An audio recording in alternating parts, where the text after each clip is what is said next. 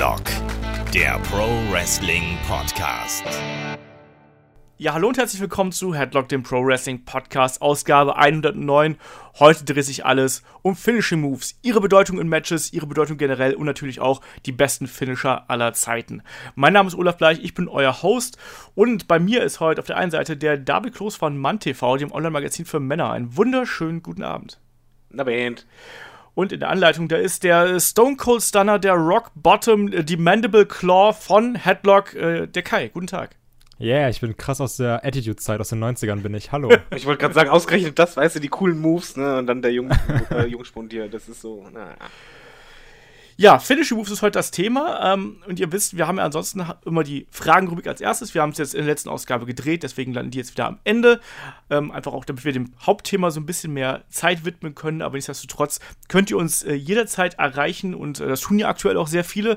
Ihr wisst, ähm, ihr erreicht uns per Mail über fragen.headlock.de. Ansonsten Facebook, Twitter, Instagram, YouTube. Da könnt ihr uns überall in die Kommentare, unter die Posts, unter die Fotos, was auch immer wir da gerade schreiben, könnt ihr uns irgendwas runterpacken.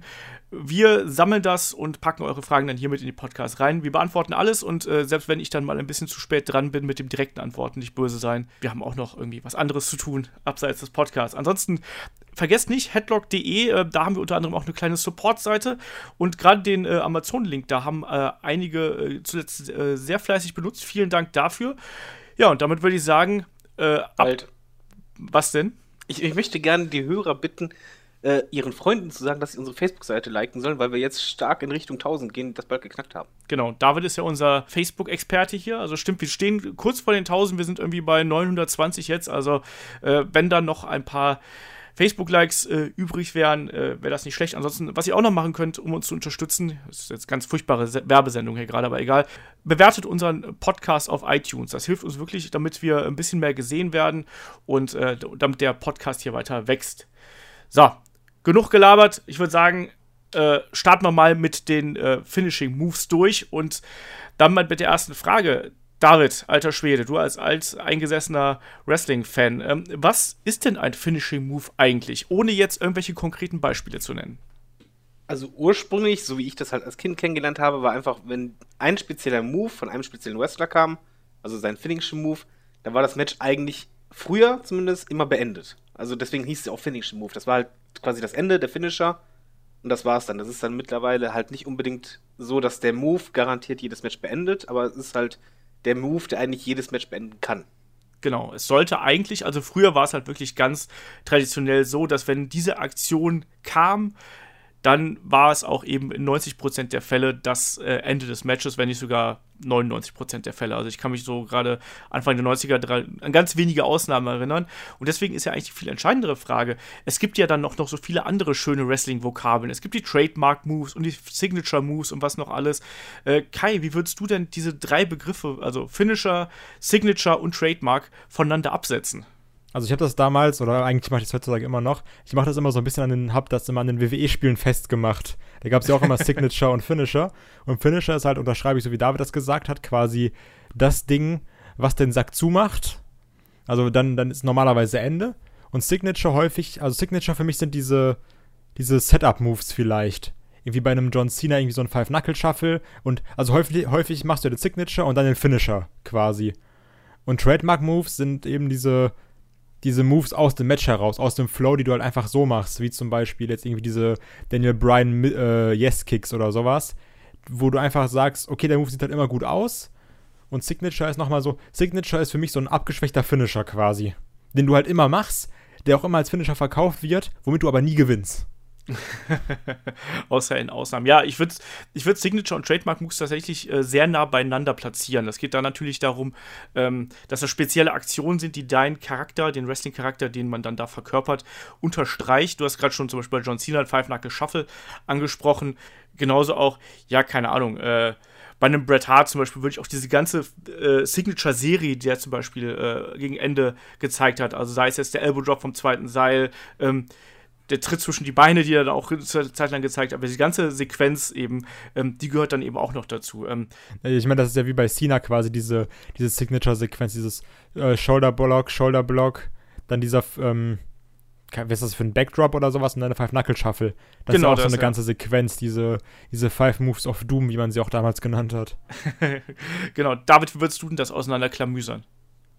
Ich würde halt sagen, der Finishing Move ist halt dafür da, wirklich halt ein Match zu beenden oder halt zu zeigen dem Publikum, okay, jetzt könnte Ende sein und die Signature und Trademark Moves sind eher dafür da, ähm, den Wrestler ein bisschen einzigartiger zu machen.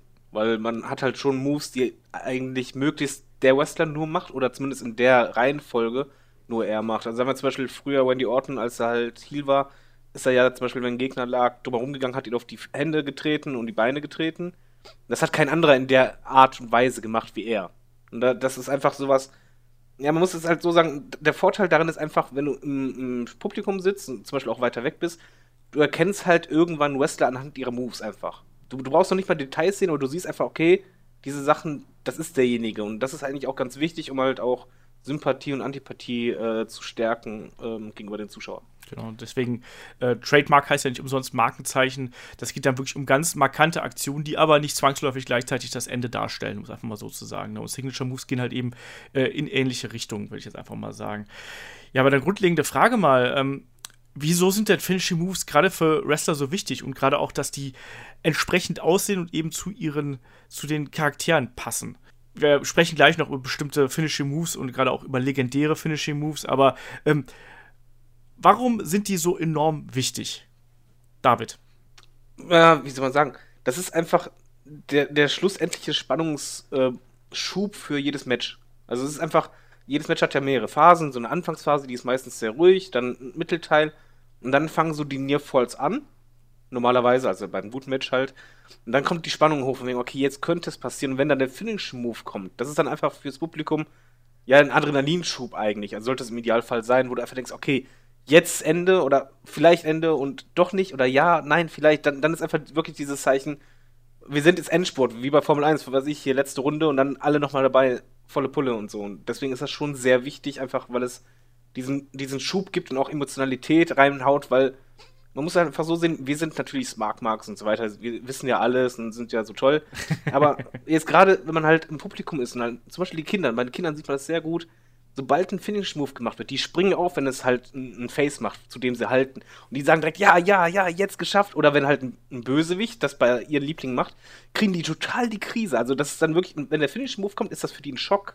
Mhm. Und das ist, deswegen, das zeigt eigentlich ganz gut, welche Emotionalität halt ein Finisher ausmachen kann. Und ja, wie zeigen wir ja später noch. Genau. Äh, Kai, möchtest du dem etwas hinzufügen? Ich füge mich da kommentarlos an. Also, ja, also fasse ich, würde ich genauso zusammenfassen. Dieser, dieses, Genau. dieses letzte, der letzte große Move, irgendwie die, die letzte große Explosion an Euphorie oder sowas, der letzte, die, die, die letzte Zuflucht in Matches oder sowas, ja, Finisher, ne? Ja. Geil. Und genau, was, was David ja auch gerade gesagt hat, diese äh, Emotionalität und dieses äh, Zusammenspiel mit dem Publikum, das ist natürlich da auch äh, extrem wichtig. Und deswegen, lass uns doch gerade mal so ein bisschen einen Finisher bauen, so in dem Sinne. Also, sprich, was braucht ein Finishing Move, damit er wirklich funktioniert und damit er auch wirklich als ikonisch oder was auch immer irgendwie angesehen wird? Weil wir haben es gerade schon gesagt, also nicht jede Aktion ist ja wirklich äh, für einen Finishing Move geeignet. Also, wer jemals sich die Mühe gemacht hat, in irgendeinem Videospiel ähm, sich was rauszusuchen, der hat das auch mal festgestellt. so Ich oft, Das, so oft. du denkst dann irgendwie so, ich baue jetzt den und den Charakter und dann nehme ich mir irgendwie einen Finishing Move und dann denkst du so, ja, passt irgendwie nicht, ne? Ich nehme immer denselben. Seit 20 Jahren oder was? ja, also in Videospielen, immer- wenn ich halt beim Editor das mache, nehme ich immer denselben. Was denn? Immer die Sweet Shingy Music. Oh, Ich nehme immer GTS. ach, ihr seid so, ihr seid so Was ich mir damals immer gebaut habe. Body Slam. People's Elbow. Nein. Äh, Was ich mir damals immer gebaut habe, war quasi heutzutage Dirty Deeds. Und zwar nicht wegen Dean Ambrose oder sowas, weil ich war einfach immer ein großer ähm, DDT-Fan oder bin immer noch ein großer DDT-Fan. Und den hat ja auch damals eigentlich äh, Drew McIntyre gemacht. Dieser Double Underhook Mhm. DDT. Future Shock DDT hieß der Genau, damals. Future Shock. Und da fand ich den eigentlich ziemlich cool. Nur ich finde, dass der bei Dean Ambrose nicht so geil aussieht wie bei äh, McIntyre. Wir, wir müssen, glaube ich, generell sagen, beim Finishern kommt es halt sehr stark auch darauf an, wie die ausgeführt werden von den einzelnen Personen, weil es gibt halt alle Wrestler, die haben denselben Finish-Move, wie andere Wrestler den auch hatten, aber der sieht halt nicht so cool aus. Und auch wie er gesellt wird. von Wollte ich gerade sagen. Also beides macht, also beides ist auf jeden Fall wichtig. Genau. Also sagen wir zum Beispiel, ein Stunner, ein Stunner kann total blöde aussehen, wenn halt Vince den verkauft ähm, und einfach in sich zusammensackt, aber kann halt auch wirklich mega aussehen, wenn derjenige dann zurückschnappt. Also das kommt halt wirklich drauf an, wie gut halt das koordiniert ist. Und ja, eigentlich, das ist halt auch ein Garant dafür, ob ein Finisher cool ist oder nicht. Es liegt einfach auch mit unter anderem Kontrahenten. Ja, auf jeden Fall. Ich meine, wer einmal den äh, Stunner von Steve Austin gegen Scott Hall oder auch gegen The Rock gesehen hat, äh, da johlt man ja schon allein, wenn diese Aktion einfach kommt. Also allein, weil es halt eben so gut verkauft worden ist. Aber grundsätzlich ähm, kommt es natürlich auch mal darauf an, wie kann man eben diesen Finisher in einen Kampf einbauen. Das finde ich eigentlich mal eine ganz interessante Frage. Und ähm, ich kann mich auch noch daran erinnern, in, in, der Biografie von Mick Foley, also Have a Nice Day, da hat man, äh, hat er halt auch lange drum überlegt, ähm, als es zur WWE gegangen ist, was denn für ein Finishing-Move irgendwie zu ihm passen würde. Und daneben, dass das halt eben zum Charakter passen muss, also irgendwie in dieses Gimmick irgendwie rein passen muss. Ähm, da gab es auch noch die andere Faktoren, nämlich daraus zum Beispiel, wie kannst du die Aktion ansetzen? Also sprich, so, ein, so ein Stone Cold Stunner kannst du ja genauso wie einen RKO zum Beispiel aus dem Nichts zeigen. Genauso wie Mandible Claw. Du musst eigentlich nur dicht am Gegner sein. Ob du jetzt vor dem stehst oder hinter dem oder sogar, wenn du vor dem liegst, du kannst aus jeder, aus jeder Position kannst du heraus diese Aktion ansetzen. Und das gibt Darf ich da mal ein Gegenbeispiel nennen, was ich nämlich hasse? ja, mach. Äh, das ist der, ich, ich weiß, also jetzt äh, das Info an die, an die Hörer, ich kann mir ganz viele Namen einfach nicht merken. Ich habe da echt ein Problem mit dem Finishing Move von AJ Styles. Der Styles Clash. Genau. How dare you? Ich, ich, ich, ohne Scheiß, ich liebe AJ Styles, ne? Ich, ich vergötter den Typen schon seit Teen A. Göttlicher Typ. Aber bei diesem Move habe ich einfach das Problem, dass der Kontrahent die ganze Zeit mitmachen muss und das so extrem langsam angesetzt wird. Weil du musst ja den erstmal halt entsprechend halten dann das erste Bein, dann, dann siehst du ja jedes Mal, selbst als Mark, wie der Gegner dann das Bein umgreift, dann das nächste Bein, da muss der auch umgreifen. Und dann dieser Move, der halt eigentlich kaum Impact hat und dann die Drehung. Das ist ein, halt ein Beispiel für einen Move, der halt nicht aus nichts kommen kann, nicht schnell im Match, sondern der braucht seine Zeit. Genau. Und du hast da gerade ganz den zweiten entscheidenden Punkt angesprochen. Also neben dieser Vielfältigkeit im Ansatz äh, gehört auch natürlich der Faktor Impact eindeutig dazu. Und da ich finde, der Styles Clash hat auch noch mit am meisten Impact von Finishern her. Finde ich halt, ich finde auch, dass der nicht besonders viel Impact hat, weil auch Styles nicht besonders groß ist. Je nachdem, wie groß halt sein Gegner ist, kann er auch nicht allzu hoch abspringen. Ich finde auch nicht, dass. Wie hieß, denn, äh, wie hieß denn der Finish Move von Cody Rhodes damals? Crossroads. Crossroads. Genau, weil das ist so ein perfektes Beispiel dafür eigentlich. Der Move sah eigentlich meistens nicht so doll aus, aber es gab halt ein Match, ich weiß leider nicht mehr welches, wo der, gegen Ende war das, wo das fantastisch verkauft wurde, wo du einfach dachtest, ach du Scheiße, der hat den gerade ein Stück zerrissen, wo das echt Impact hat, aber bei den Styles Clash ist einfach das Problem, diese Fallhöhe. Ich meine, er springt da nur kurz nach vorne. Das ist halt eigentlich kaum ein Weg, wenn du halt einfach bedenkst, okay, dann im Laufe des Matches haben die Moves gezeigt, wo die aus 5 Metern hoch äh, drauf gelandet sind. Und da war es nicht schlimm und jetzt plötzlich so ein 30 Zentimeter Fall und der Schmerz, das, das stimmt dann irgendwo nicht. Ja, ähm, da gibt es halt auch eine, mir, mir, fällt bei dieser Geschichte von wegen Impact, wie viel Impact hat ein, ein Finishing Move, fällt mir halt auch mal Rob Van Dam ein. Also Rob Van Dam hatte in seiner frühen Karriere hat er den Split-Legged Moonsault als äh, Finishing Move gehabt. Und da, das war halt schon, als er noch da bei, ich glaube bei ECW, äh, glaube ich, gerade angefangen hat und da haben halt auch alle gesagt, so, ja, das ist ja eigentlich voll cool und so, ne, aber sieht ja voll elegant aus, aber irgendwie hat das halt wenig Impact, was ja auch ganz klar ist, weil du eigentlich ähm, nicht wirklich Wucht dahinter kriegst, wenn du halt eben so ein, so ein Spagat auf dem Seil machst. Das ist ganz klar. Genauso Starship Pain von äh, John Morrison ist auch so ein Faktor, wo ich finde, der sieht wunderschön aus, aber der hat nicht wirklich die Wucht. Aber sieht trotzdem wuchtiger aus als der, als der Split-Legged Moonsault, finde ich. Auf jeden Fall. Touché, ja, auf jeden das, Fall. Das Lustige ist aber bei, bei finnischen Moves, also von die Logik her würden wir jetzt natürlich alle sagen, es muss effektvoll sein. Ich finde halt auch Moves cool, die effektvoller sind, aber wenn man halt irgendwie mal zurückdenkt, so die fetten Moves, also die wirklich bekannten, wo das Publikum voll ausgerastet sind, das sind meistens so Weicheier-Moves gewesen. Also jetzt mal ehrlich, so ein Rock, Rock Bottom, ähm, der Move, der hat ja gar keinen Impact, aber Na. das brauchte der in dem Moment halt nicht. Na, natürlich hat der Impact, also jetzt mal nicht übertreiben hier. Ich finde schon, dass ein Rock Bottom Impact hat. Klar. Also, Rock, also ich zähle so Rock Bottom und Chokeslam fast zusammen. Eben, also das finde ich auf jeden Fall, dass der halt, also ich finde zum Beispiel, dass ein Tombstone relativ wenig Impact hat. So aus, außer gegen, außer, außer gegen Shawn Michaels, wenn der hochspringt. Aber ansonsten, nee, je nachdem, wie groß und schwer der, je nachdem, wie groß und schwer der Gegner ist, ähm, hatte ein Tombstone jetzt nicht so mega viel Impact. Also klar, ich also kam Moment, gut an. Moment, Moment, Moment, nein, nein, nein, da grätsche ich jetzt mal dazwischen, weil ich weiß noch, wie ich als Kind reagiert habe, immer wenn der Undertaker Tombstone gesetzt hat. Ich habe echt Schiss Ich dachte immer, der bringt einen um. Genau, habe ich auch gedacht. Ich habe gedacht, okay, das war's, weil ich ich als Kind habe halt nicht realisiert, dass der Typ nicht auf den Kopf geknallt ist. Ich fand, genau das ist halt das Ding. Also ich fand immer, das sieht halt eben aus, als wenn der den brav irgendwie auf den Beinen absetzt. Ich war, für mich war das immer ein Finishing Move, der hat für mich zwar funktioniert, aber der hat halt eben funktioniert durch die Geschichte, die er hat, aber nicht unbedingt durch die Wucht, die er hat. Wobei er wurde ja abgeschwächt. Also früher hat äh, Undertaker die Gegner deutlich tiefer gehalten. Das stimmt. Und dann später deutlich höher. Also da, da muss man auch unterscheiden. Aber ja, ich, ich sag mal so, wenn du außerhalb der, äh, wenn du in der Halle bist, ein bisschen weiter weg, da siehst du das, das Detail ja eh nicht. Dann ist einfach nur, du siehst halt als, als Kind zum Beispiel nur wieder den Kopf überhält und dann runterkracht und denkst so, ach du meine Güte. Es geht ja da auch, wie gesagt, es geht ja da um die Geschichte, die, die damit erzählt wird und die verkauft wird. Ne? Also von daher, das sehe ich ja dann schon, so ist das ja nicht. Aber jetzt auch nichtsdestotrotz, ich finde sogar, dass die Effektivität des Finishers das Unwichtigste ist. Um nochmal jetzt auf diese Bausteine einzu einzugehen. Weil ich finde, alles andere ist wichtiger als die Effektivität. Was meinst du mit Effektivität? Meinst du mit Effektivität, ob der damit gewinnt? Nein, nein, den, den Impact nenne ich jetzt quasi mal. Dieses, ach so, ach so, das sagst du, okay, du, der ist jetzt so krass. Also, ja, finde ich auch. Das steht für mich komplett hinten an, weil alles andere ist meiner Meinung nach wichtiger. Das also, stimmt. Ich, ich glaube, der Finishing Move geht am meisten einfach um Show. Das ist dieses Show-Element sondergleichen. Das ist einfach genau dieses, eher symbolisch. Genau dieses, wie spielst du damit? Deswegen finde ich es auch teilweise ganz geil, wenn irgendwie so ein Finisher ankündbar ist. Das ist halt dieses, also, weil viele haben ja auch diese Geste. Klar, wenn du jetzt einen Top-Rope-Finisher hast, wissen sie, okay, da geht das Seil hoch. Was wird jetzt wohl kommen? Aber jetzt sei es irgendwie bei einem Randy Orton. Ich bin immer noch Fan davon, wenn der quasi dieses, dieses auf den Boden klopfen macht und dann diese halbe, halben Liegestütze oder sowas.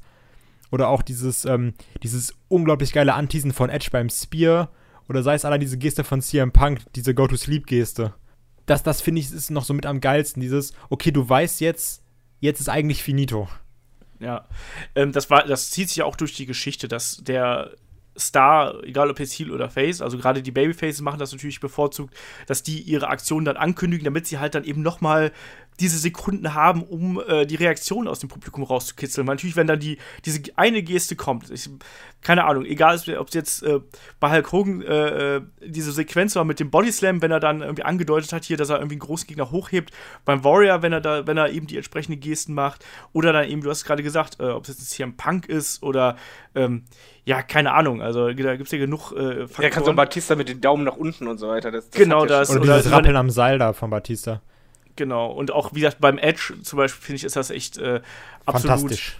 Ja, genau das. Und äh, auch da, ne, das ist ja auch nochmal zu steigern, dieser, dieser Spannung, ne? Und David hat es ja gerade eben auch schon gesagt. Also eigentlich ist ja eben, der Finishing Move sollte halt eben die Klimax innerhalb eines Matches sein. Also der absolute Höhepunkt innerhalb der Match-Dramaturgie. Und da gibt es halt dann eben verschiedene Bausteine. Es ist halt eben dieses Hinarbeiten auf ähm, auf, den, auf die Finishing Move, dieses Ankündigen, dann vielleicht auch das, das erste Scheitern, um das dann sozusagen nochmal irgendwie aus dem Publikum rauszukitzeln und dann nochmal andeuten und nochmal andeuten, dann vielleicht, man weiß es ja nicht, vielleicht gab es dann im Kampf noch irgendwie eine andere Geschichte, Marke, ja, eine Verletzung, weißt du, dass der irgendwie den Gegner nicht heben kann, weil er es am Knie, am Rücken oder sonst irgendwo hat. Ähm, aber generell, Finishing Moves hängen halt ganz klar mit der Match-Dramaturgie zusammen und sollen halt vor allem noch mehr äh, Spannung irgendwie aus, äh, aus den Zuschauern rauskitzeln. Und jetzt darfst du, David. Du hast einen super Punkt gesagt, der, wo ich halt weiß, wo ich extrem darauf reagiere. Das ist halt eben, wenn ein Finish-Move angesetzt wird und nicht durchkommt, am besten halt gekontert wird und so weiter. Da raste ich komplett aus, ganz ehrlich. Also sagen wir zum Beispiel Shawn Michaels gegen Undertaker. Wie grandios das immer für mich war, von wegen Tombstone wird angesetzt und er kommt gerade raus, verpasst direkt die Switching Music und so. Solche Sachen finde ich halt grenzgenial, aber das geht halt nur, weil, weil jeder weiß oder das Gefühl hat, wer bringt jetzt diesen letzten Move durch. Ja. Und, die, jeder versucht sich zu wehren. Und ich mochte auch früher zum Beispiel die Matches von Bret Hart sehr gerne, weil er immer drauf bedacht war, von, ich gehe auf die Beine, ich gehe auf die Beine, weil jeder wusste, okay, der will diesen Sharpshooter ansetzen und kriegt er ihn durch und nicht und doch. Und dieses Mitfiebern schafft er jetzt diesen Finish-Move durchzubringen das macht eigentlich für mich am Ende eines Wrestling-Matches immer die meiste Spannung aus. Ganz kurz dazu, äh, weil da, ich, ich wollte, das wollte ich auch ansprechen. Ich bin nämlich auch extrem großer Fan davon, dieses gerade Finisher auskontern, aber noch schöner ist das, und das hast du ja nicht häufig, aber das liebe ich einfach, wenn du zwei Wrestler hast, deren Finisher sich perfekt ineinander kontern können. Zum Beispiel, mhm. wenn jetzt irgendwie ein AA gemacht wird, aber Randy Orton macht dann quasi den AKO. Oder irgendwie mhm. eine Popper Powerbomb in den Codebreaker rein. Also ich liebe es halt, wenn du, wenn du einen Finisher ohne irgendwie jetzt groß dreimal angreifen, nochmal fünfmal auf Seil zu gehen, sondern wenn du einen Finisher aus der laufenden Bewegung in einen anderen Finisher reinkontern kannst. Und am besten das irgendwie zweimal oder sowas. Das, ich liebe das, dieses, dieses Finisher mit Finisher auskontern. das ist halt auch die Vielseitigkeit äh, der Aktionen, die man sich dann da aussucht. Ne? Also ich erinnere mich auch noch an, an Geschichten, wo dann irgendwie zum Beispiel eine Mankind äh, Aktionen von seinem Gegner gekontert hat, indem er dann eben äh, schnell die Mandible Claw angesetzt hat oder solche Sachen. Du hast gerade angesprochen, also ähm, die Masse an RKO-Memes äh, verdanken wir nicht zuletzt äh, dem Faktor, dass halt eben ein äh, Diamond Cutter, äh, Ace Crusher, wie auch immer man ihn nennen kann, äh, dass man den aus dem Nichts ansetzen kann. Ne? Sobald du da den Gegner quasi vor dir hast, egal ob, ob du über ihm bist, ob er auf dich zugerannt kommt oder sonst was auch immer, du hast immer die Möglichkeit, diese Aktion anzusetzen, plus dann eben noch viel, viel mehr Möglichkeiten. Und das sind dann eben diese geilen Momente. Also ich werde nie vergessen, als ich, als das erste Mal, äh, ich glaube bei WrestleMania 21, Randy Orton gegen den Undertaker angetreten ist und der Undertaker nimmt Orton zum Chokeslam hoch und Orton dreht sich in der Bewegung um und verpasst ihm aus dem Chokeslam meine heraus halt, den RKO. du? Dieses, dieses Finisher in Finisher kontern, das ist so perfekt und das, das, das, das gibt's halt, also das kannst du halt nicht mit jedem Move machen. Du könntest nicht irgendwie eine Pop-Up Powerbomb in Styles Clash kontern, weil das, da, du hast da keinen flüssigen Übergang. Aber eine Pop-Up Powerbomb kannst du halt den Codebreaker kontern und ich liebe es halt, wenn sich dann so zwei, zwei Finisher quasi so ergänzen. Das ist irgendwie super. Ja. David, du wolltest noch was sagen. Äh, ich wollte nur sagen, dass es mittlerweile ja auch eigentlich so ist, dass die Wrestler meistens zwei Finishing Moves haben. Was ich auch sehr gut finde, gerade halt eben, um auch diese Kontermöglichkeiten zu erweitern. Also so. Ist Ähm, das so? Ja, John Cena zum Beispiel hat ja auch zwei Moves. Ja, ja, aber ich, das ist für mich eher so eine so 2000er-Sache, weil jetzt heutzutage ist das irgendwie nicht mehr so. Also ich finde so viele von den Leuten von damals, die haben noch zwei Finisher, so wie irgendwie der Undertaker hatte einen Tombstone oder auch den Last Ride oder auch mal den Chokeslam, John Cena auch, Randy Orton hatte mal den Punt-Kick oder sowas, aber heutzutage ist es irgendwie gar nicht mehr so. Ich finde heutzutage hat jeder nur noch einen. Wenn, wenn du jetzt mal so wirklich Überleg überlegst, Seth Rollins hat nur noch einen Finisher, Kevin Owens hat einen Finisher, Jinder Mahal hat einen Finisher, Roman Reigns hat auch nur einen Finisher, Superman Punch ist kein Finisher. Also ich finde heutzutage hast du das Ja, aber halt der, nicht obwohl der so. wird mittlerweile auch schon als äh, solcher verkauft. Nein, aber, also, ich sehe das definitiv so wie du. Früher hatten ja auch wirklich Leute, also entweder zwei Finisher oder Finisher plus Aufgabe-Finisher. Aber Ja. jetzt. Ja, so meine ich das. Also es war meistens die Kombination Finisher und dann hat jeder noch irgendwie seinen eigenen Aufgabegriff. genau, aber gerade jetzt heutzutage finde ich das eben das, nicht das mehr war's so. dann.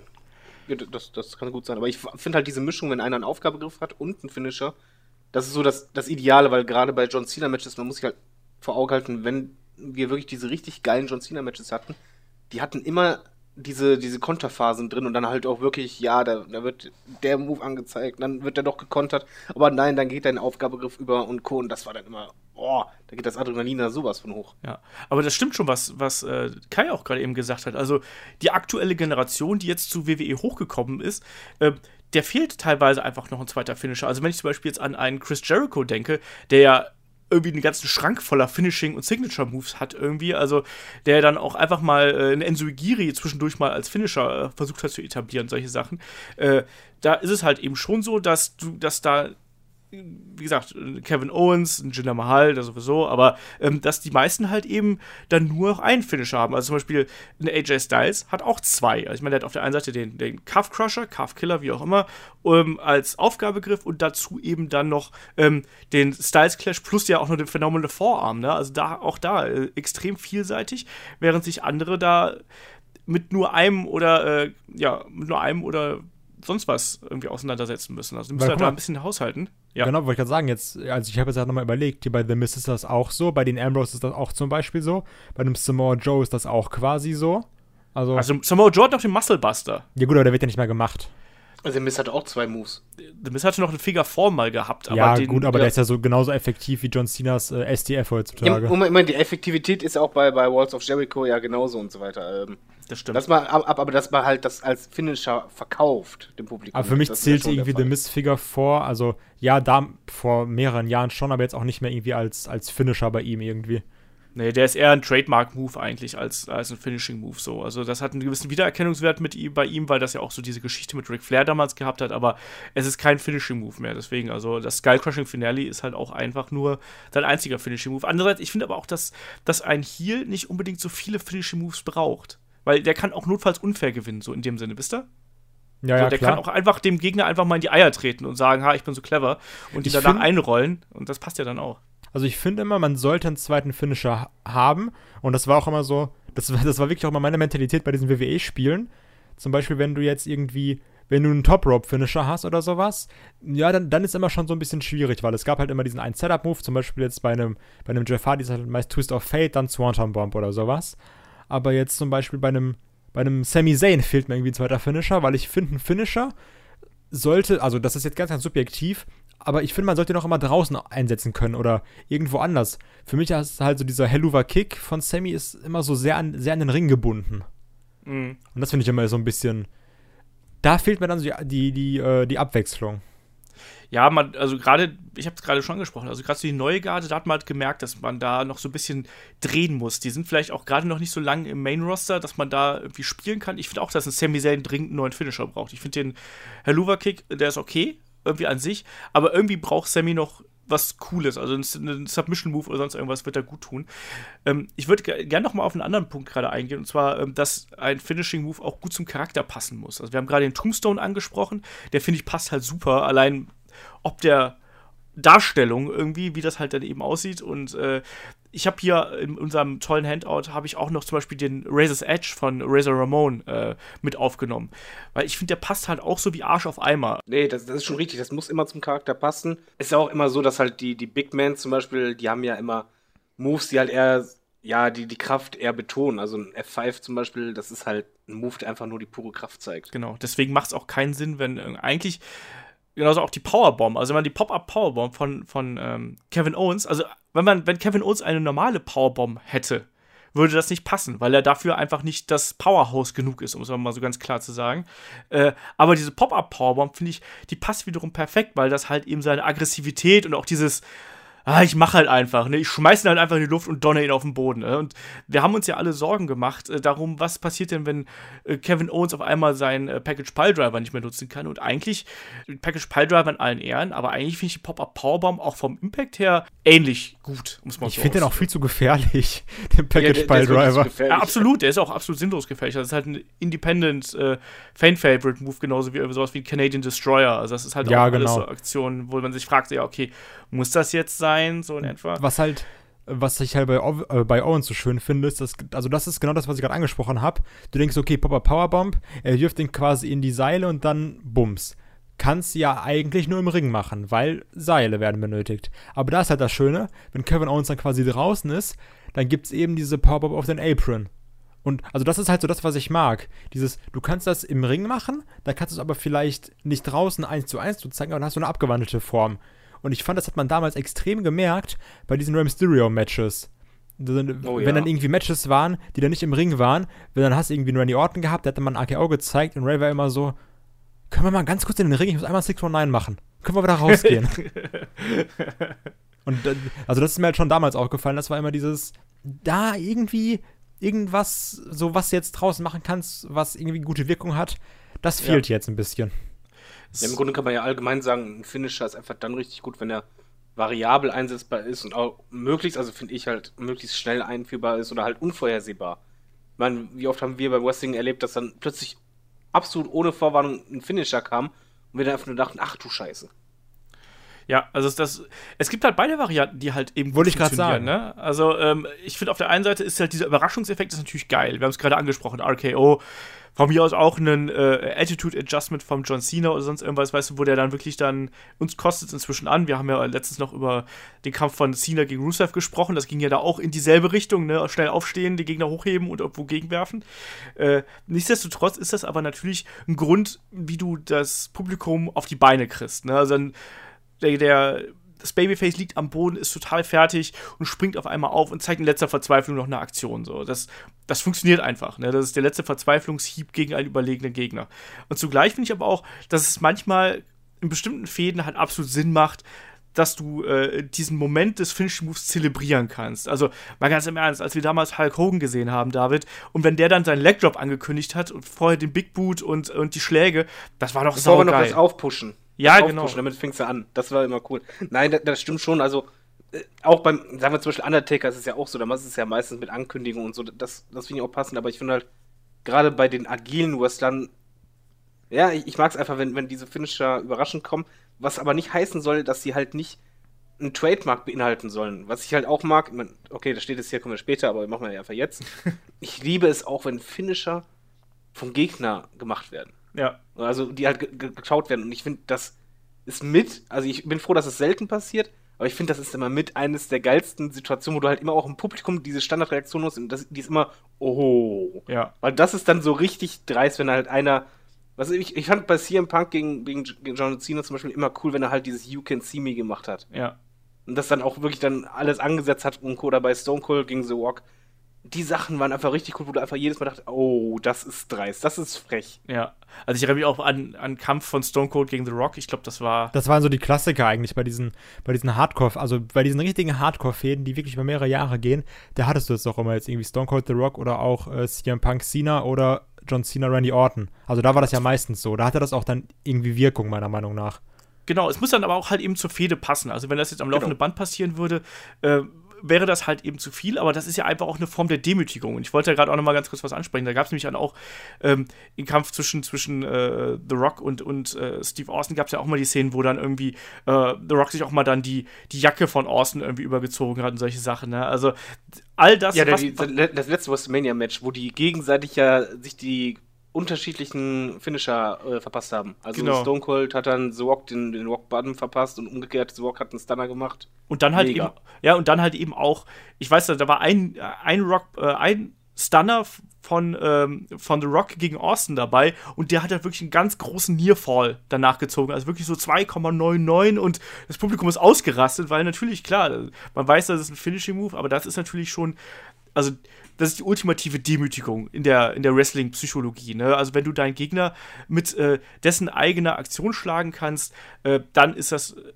das ist wie ein Sechser im Lotto, um es mal so auszudrücken. Ne? Also schlimmer geht's dann eben nicht mehr und eigentlich ist damit auch die Fehde gelaufen, weil du damit da die ultimative Dominanz gegenüber deinem Gegner dargestellt hast. Also Aber sowas funktioniert auch wirklich nur in Fäden, die halt intensiv sein müssen. Zum Beispiel aktuell würde es halt nur bei so einem, ja, wenn AJ Styles gegen John Cena noch mal länger wäre, da würde es passen. Oder halt Sami Zayn gegen Kevin Owens. Da passt das zum Beispiel perfekt, weil du einfach weißt, okay, die kennen sich halt sehr lange und das ist halt die Voraussetzung. Sonst funktioniert es nicht. Du kannst es nicht in den ersten Matches machen, das, das hat einfach keinen Impact. Aber schlimm, ich überlege gerade, wie würde das aussehen, wenn Kevin Owens einen äh, Helluva Kick macht oder wenn Sami Zayn eine Papa Powerbomb machen würde. Das, ist, das würde Ja, irgendwie ganz doch. komisch aussehen. Ach, das können die schon. Da mache ich mir, glaube ich, Ja, noch am die beiden wenigsten sowieso, aber das, das, Aber das wär wäre halt mega und das komisches ist Bild. dann einfach. Das, das ist immer, da, da wird so ein Match quasi auf einmal richtig persönlich fürs Publikum auch. Absolut, da, ja. da bist du einfach ganz anders drin und das zeigt einfach auch, wie wichtig diese Finisher sind, weil die einfach sehr, sehr viel ausmachen. Ja. Passend dazu vielleicht auch, können wir vielleicht auch noch mal äh, kurz Kane und den Undertaker ansprechen, die ja vom Charakter her ähnlich gewesen sind und ja quasi auch gerade in der Anfangsphase von Kane sich quasi ein Moveset geteilt haben. Also da hat man dann auch gemerkt, wie halt eben dann die Aktionen zwar ein bisschen variiert, aber trotzdem äh, sowohl an die Charakter gekoppelt waren, aber eben auch an die, äh, an die Finishing Moves. Und das fand ich dann eben auch interessant, was, was, was wir gerade angesprochen haben. Man hat halt auch immer das Gefühl gehabt, wenn Kane dann den Tombstone Piledriver gegen den Undertaker zeigt, also ich hatte immer das Gefühl so, der stiehlt doch jetzt den Move, ne? Und weil es halt der Bruder ist, wusste man, oh ja, aber der ist ja mindestens genauso stark wie beim Undertaker, ne? Also der hat genauso viel äh, Wucht und äh, Wirkung. Und äh, das gehört natürlich dann auch mit dazu in diesen, innerhalb dieser Geschichten, ne? Da war ja auch immer das Schöne, dieses, das hatten wir da ganz häufig irgendwann, dass dann der eine richtig schön so auf den Hals klatscht zum Chokeslam und der eine so, nein, nein, nimmt die Arme hoch und dann klatscht er ihm auch auf den Hals zum Chokeslam und hatten sich beide quasi in diesem Griff drin. Und dann ging es immer darum, wer ist jetzt gerade stärker, wer kann wen jetzt irgendwie hochheben bei den beiden. Oder das war ja dann auch immer dieses, dieses Tombstone in, in Tombstone-Kontern. Wenn dann Genau, der eine oh so ja. ganz, ganz ungesund seinen Rücken rückwärts gebogen hat, dass dann der andere auf seinen Füßen landet und das dann am besten noch zweimal oder so. Also, ja. Das, Einmal quer durch den ganzen Ring. Genau, das hat sich dann immer sehr gut ergeben, wenn halt das Moveset auch dementsprechend ähnlich war. Das gab es dann auch dann irgendwann noch, jetzt was Chokeslam angeht, dann häufiger mit Big Show oder sowas. Also das hattest du ja auch, dieses wirklich, wo dann zwei Finisher quasi aufeinandertreffen. Ah, Identische Wobei man da Finisher. noch sagen muss, das Lustige ist eigentlich, äh, oder Interessante ist, das gab es halt früher gar nicht. Also früher wurden die Moves halt nicht geklaut und früher hatte auch ein Finisher ja eine ganz andere Bedeutung innerhalb des Matches als mittlerweile. Aber Also was heißt früher? Das, früher ist es zum Beispiel für mich ist 80er und gerade halt Anfang der 90er. Aber was ist denn mit äh, Shawn Michaels und Bret Hart, wo dann Shawn Michaels den äh, Sharpshooter ansetzt? Ja, das war dann später. Das war einmal, das war halt schon, da ging es so langsam los. Da ging es auch Richtung Attitude. Äh, Und da hat es auch dem zur Moment, Fehde gepasst. Also ich meine, die hatten ja auch quasi eine Fehde seit 92. Ähm, wenn du fünf Jahre miteinander fedest, dann darf man auch durchaus mal dem Gegner den Finisher klauen, so, finde ich. Genau, aber es war halt vorher, war es halt, das gab's nicht. Also keiner hat jetzt halt bei Hulk Hogan den Leg Drop gemacht äh, und, und, sonst was. Das, das war so tabu, aber das ging halt so nach und nach. So Mitte der 90er ging es dann langsam los und Ende der 90er wurde es halt immer öfter der Fall, dass halt Finisher gekontert wurden, ein bisschen geklaut wurden und auch wie die halt eingesetzt wurden. Also eigentlich könnte man halt sagen, im Laufe der, der Attitude-Zeit waren halt Finisher, hatten immer weniger Impact. Es gab halt, ja, vielleicht auch ein bisschen zu viel des Guten für manche, aber das war halt diese Zeit und dadurch war halt man muss halt das so sehen, die Änderung war halt für den Zuschauer, dass in dem Moment nicht mehr das Gefühl da war, wenn dieser Finisher ist, dann ist es hundertprozentig vorbei. Das heißt, diese, diese kleine äh, Komponente, wo du halt sagst, vielleicht ist es doch nicht vorbei, die wurde halt immer stärker und dadurch wurde halt die Spannung in den Matches halt einfach auch größer, hat man gemerkt. Ja, aber ist das wirklich so? Ist dann die Spannung immer ja. größer? Aber es gibt ja auch irgendwann diesen Punkt, wo man, also ich kenne das gerade aus Indie-Matches, wo du halt einen Finisher nach dem anderen hast und irgendwann bist du einfach auch so, boah, jetzt ist aber auch irgendwann langsam gut, jetzt lass uns hier auch mal zum Ende kommen, weißt du? Habe ich gar nicht. Also wenn ich mir jetzt zum Beispiel, ich denke jetzt mal an das letzte WrestleMania-Match von äh, The Rock und Stone Cold, das war eigentlich nur eine Finisher-Orgie. Aber ich habe da so mitgefiebert und selbst jetzt, als ich das letztes Mal wieder geschaut habe, da hatte ich zum Glück vergessen, wer gewonnen hatte. Ich hing vor dem Fernseher. Wie kann man das denn vergessen? Ich hab's einfach vergessen. Ich hab, weil ich bin einfach durcheinander gekommen. Ich wusste es nicht mehr, warte mal, war das jetzt hier bei dem WrestleMania davor oder jetzt bei dieser? Und äh, bei dem Match, ich wusste es nicht mehr und das war für mich persönlich, mir war egal, wie viel Stunner verteilt wurden oder sonst, ich habe auch nicht mitgezählt, aber ich habe einfach mit jedem Finishing Move immer mehr mitgefiebert und mehr, mehr mitgefiebert und ich hatte bislang noch nie beim Match das Gefühl von so, okay, das war jetzt mir zu viel. Ich habe manchmal das Gefühl, okay, man hätte weniger machen können, aber ich fand es sehr cool gerade auch jetzt, wenn man jetzt zurückdenkt, AJ Styles gegen, gegen Cena war ja auch so, dass halt die Finisher öfters durchgebracht wurden, aber trotzdem gab es halt noch den Kickout und ja, diese Matches waren halt grandios und das lag aber auch mitunter an dieser Situation. Habt ihr nicht das Gefühl, dass äh, gerade jetzt in den letzten Jahren, auch durch den zunehmenden Indie-Einfluss, dass Finishing Moves an Bedeutung verloren haben und stattdessen eben eher ein Effekt und ein Mittel zum Zweck geworden sind? Kai? Ich glaube, das ist eher deine Meinung. Du bist ja auch immer so eher der Finisher Overkill und nee, man darf nur 2,7 Finisher pro Match machen. Wenn das 2,73 sind, ist das Match scheiße. Also so, das, das, war ja auch so ein bisschen unser Problem. Also was heißt unser Problem? Das war ja unser großer Streit, wo Headlock fast zerbrochen war in der letzten, ähm, in der letzten Review, wo du meintest, nee, das New Day Match, David und ich haben gesagt, boah, das war richtig fantastisch. Du so, nee, da war mir leider anderthalb Finisher zu viel drin, deswegen kann ich dem Match nur, einen, nur einen halben Stern geben. Hab ich doch gar nicht gesagt. Du das war genauso. Du hast gesagt, das Valentino ging so in die Richtung. Ja, das stimmt gar nicht. Nein, Hörst dir nochmal an. Ich, ich habe ich hab nicht nur von mir gesprochen. Ich habe gesagt, es war ein schönes Match und so. Nein, also aber ich, also ich verstehe, ich halt, was du meinst. Im, im, Sinne der, Im Sinne der Psychologie äh, war es mir halt dann tatsächlich ein bisschen zu viele High-Impact-Aktionen. Das stimmt. Also ich, ich, sag mal so, die, die Voraussetzung ist aber, äh, wie du an, an das Match herangehst. Ob du jetzt analysierst oder halt. Ich glaube einfach, bei dem Match haben Kai und ich uns einfach nur zurückgelehnt, einfach genossen als Fan und einfach dann nicht auch, auch nicht doll nachgedacht oder mitgezählt. Wie halt bei mir bei WrestleMania auch. Wenn du halt nicht doll nachdenkst, dann ist es eigentlich egal, wie viele Finisher kommen, weil diese Finisher trotzdem immer noch geil sind. Und vor allem, man muss ja sagen, Finisher verdienen meiner Meinung nach nicht unbedingt an Bedeutung, weil es ja immer noch meistens das letzte, der letzte Move eines Matches ist. Ist egal, ob er fünfmal gemacht wurde, aber es ist meistens trotzdem der letzte. Du denkst halt trotzdem, okay, danach kann es Ende sein. Also, genau. aber, aber ist es denn noch ein Finisher, wenn du ihn fünfmal brauchst? Nein, warte, also. Ja, aber es ist ja trotzdem das Ende. Also äh, ich weiß, was du warte. So. Ganz kurz. Einmal. Ich, also, ich, ich finde, man muss unterscheiden. In der WWE sehe ich das anders. Da, da finde ich das gut, wenn mal irgendwie zwei, drei Finisher gezeigt werden, gerade wenn es irgendwie um Pay-Per-Views geht oder sowas, weil, also ich nennen wir es mal, das ist dann für mich dieses Finisher Nearfall Nirvana. Äh, wenn du wirklich einfach an diesem Punkt bist, dass du sagst, okay, es könnte jetzt immer Ende sein. Jetzt, also jetzt wirklich, nach jedem Move kann jetzt Ende sein. Und wenn dann noch irgendwie zwei Finisher gezeigt werden und dann wird outgekickt, dann ist mir das egal. Dann wird das immer geiler für mich persönlich. Andererseits finde ich, ist das in den Indies nochmal ein Unterschied, weil in den Indies werden halt quasi Hyperbel 70 Finisher gezeigt. Und das ist halt, also ich finde, in der WWE hat das für mich einen anderen, eine andere Bedeutung, als wenn jetzt irgendwie die Young Bucks oder sowas ihre Superkick-Party machen. oder wenn jetzt irgendwie ein Will Osprey oder ein Ricochet, die dann irgendwie auf Twitter Beef mit Randy Orton haben, auf einmal 70 AKOs zeigen oder so. Also, das ist halt nochmal irgendwie dieser, das, dieser feine Unterschied für mich. Das ist ja auch künstlerische Freiheit, wenn die Jungs das machen. So. Das ist ja dann auch Spaß. Er hätte ja schon nicht unrecht. Vor allen Dingen, jetzt mal, wie gesagt, es ist jetzt eigentlich gemein, aber denken wir mal einfach nur an die größten Matches zurück. Jetzt sagen wir einfach mal, eines der größten überhaupt ist Undertaker gegen Shawn Michaels. Da wird ja keiner sagen von mir, das war ein scheiß Match. Wenn du aber das Match analysierst. Da waren drei Finisher zu viel. Nee, gar nicht. Nee, Genau, nee, wenn, nee. Wenn, du, wenn du das aber nochmal schaust, dann siehst du, es waren, glaube ich, insgesamt sechs oder sieben oder acht Finisher. Aber darf ich da was einwerfen? Match. Dafür, Jetzt, das- ja, das- jetzt das- ist natürlich was anderes. Nee, nee, ich kann dir auch genau sagen, äh, woran, woran, warum das anders ist. Weil äh, Shawn Michaels und äh, der Undertaker zwei der größten aller Zeiten gewesen sind und die entsprechend den Background von langen Kämpfen, von epischen Schlachten und ich weiß nicht was haben. Während zum Beispiel jetzt bei den Usos und The New Day Xavier Woods eher den Ruf einer Luftpumpe hatte und der, der Spaßvogel war, der nicht gerade äh, schon epische Schlachten geschlagen hat. Ja, das ist ja Deswegen. Ja, das ist der Spaßvogel, der unbedingt jetzt gewinnen wollte und sich deswegen so angestrengt hat und deswegen auch geschafft hat, out zu kicken. Ja, Also- nein, also, aber du, na, du aber weißt, jetzt- was ich meine. Es ist ja, Ja, schon ein Unterschied, ob du eine Legende hast oder halt eben jemanden, der jetzt, ich, also ich will nicht den, äh, die Win-Loss-Ratio von äh, Xavier Woods in den letzten Jahren sehen. Und deswegen, ich erinnere auch nur daran, dass du selbst beim letzten Mal immer noch gesagt hast, so, oh ja, nee, der ist ja wirklich ein guter Wrestler. Also allein das zeigt ja schon, wie hoch das Standing von Xavier Woods auch bei dir gewesen ist. Na, Ja, aber denkst du bei einem Match wirklich daran, wie groß ist der Wrestler in dem Ich hab Match? mir den ich mal- denk einfach nur, Nein, ich habe mir in dem Moment gesagt, so, das ist mir jetzt zu viel für das, was Xavier Woods ist, ja.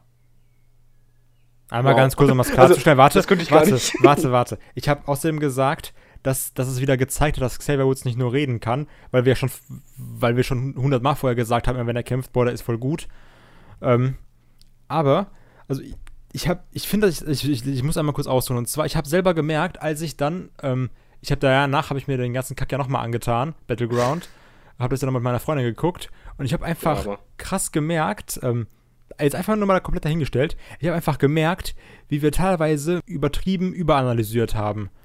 Wo wir dann so gesagt haben, ähm, weil ich habe da extra drauf geachtet, als bei diesem AJ Styles Kevin Owens Match, wo ich mich so aufgeregt habe, wo dann, wo ich gesagt habe, dieser Refman war so dumm, der macht keinen Sinn, der ist richtig scheiße, Hä? der Den buckt denn sowas.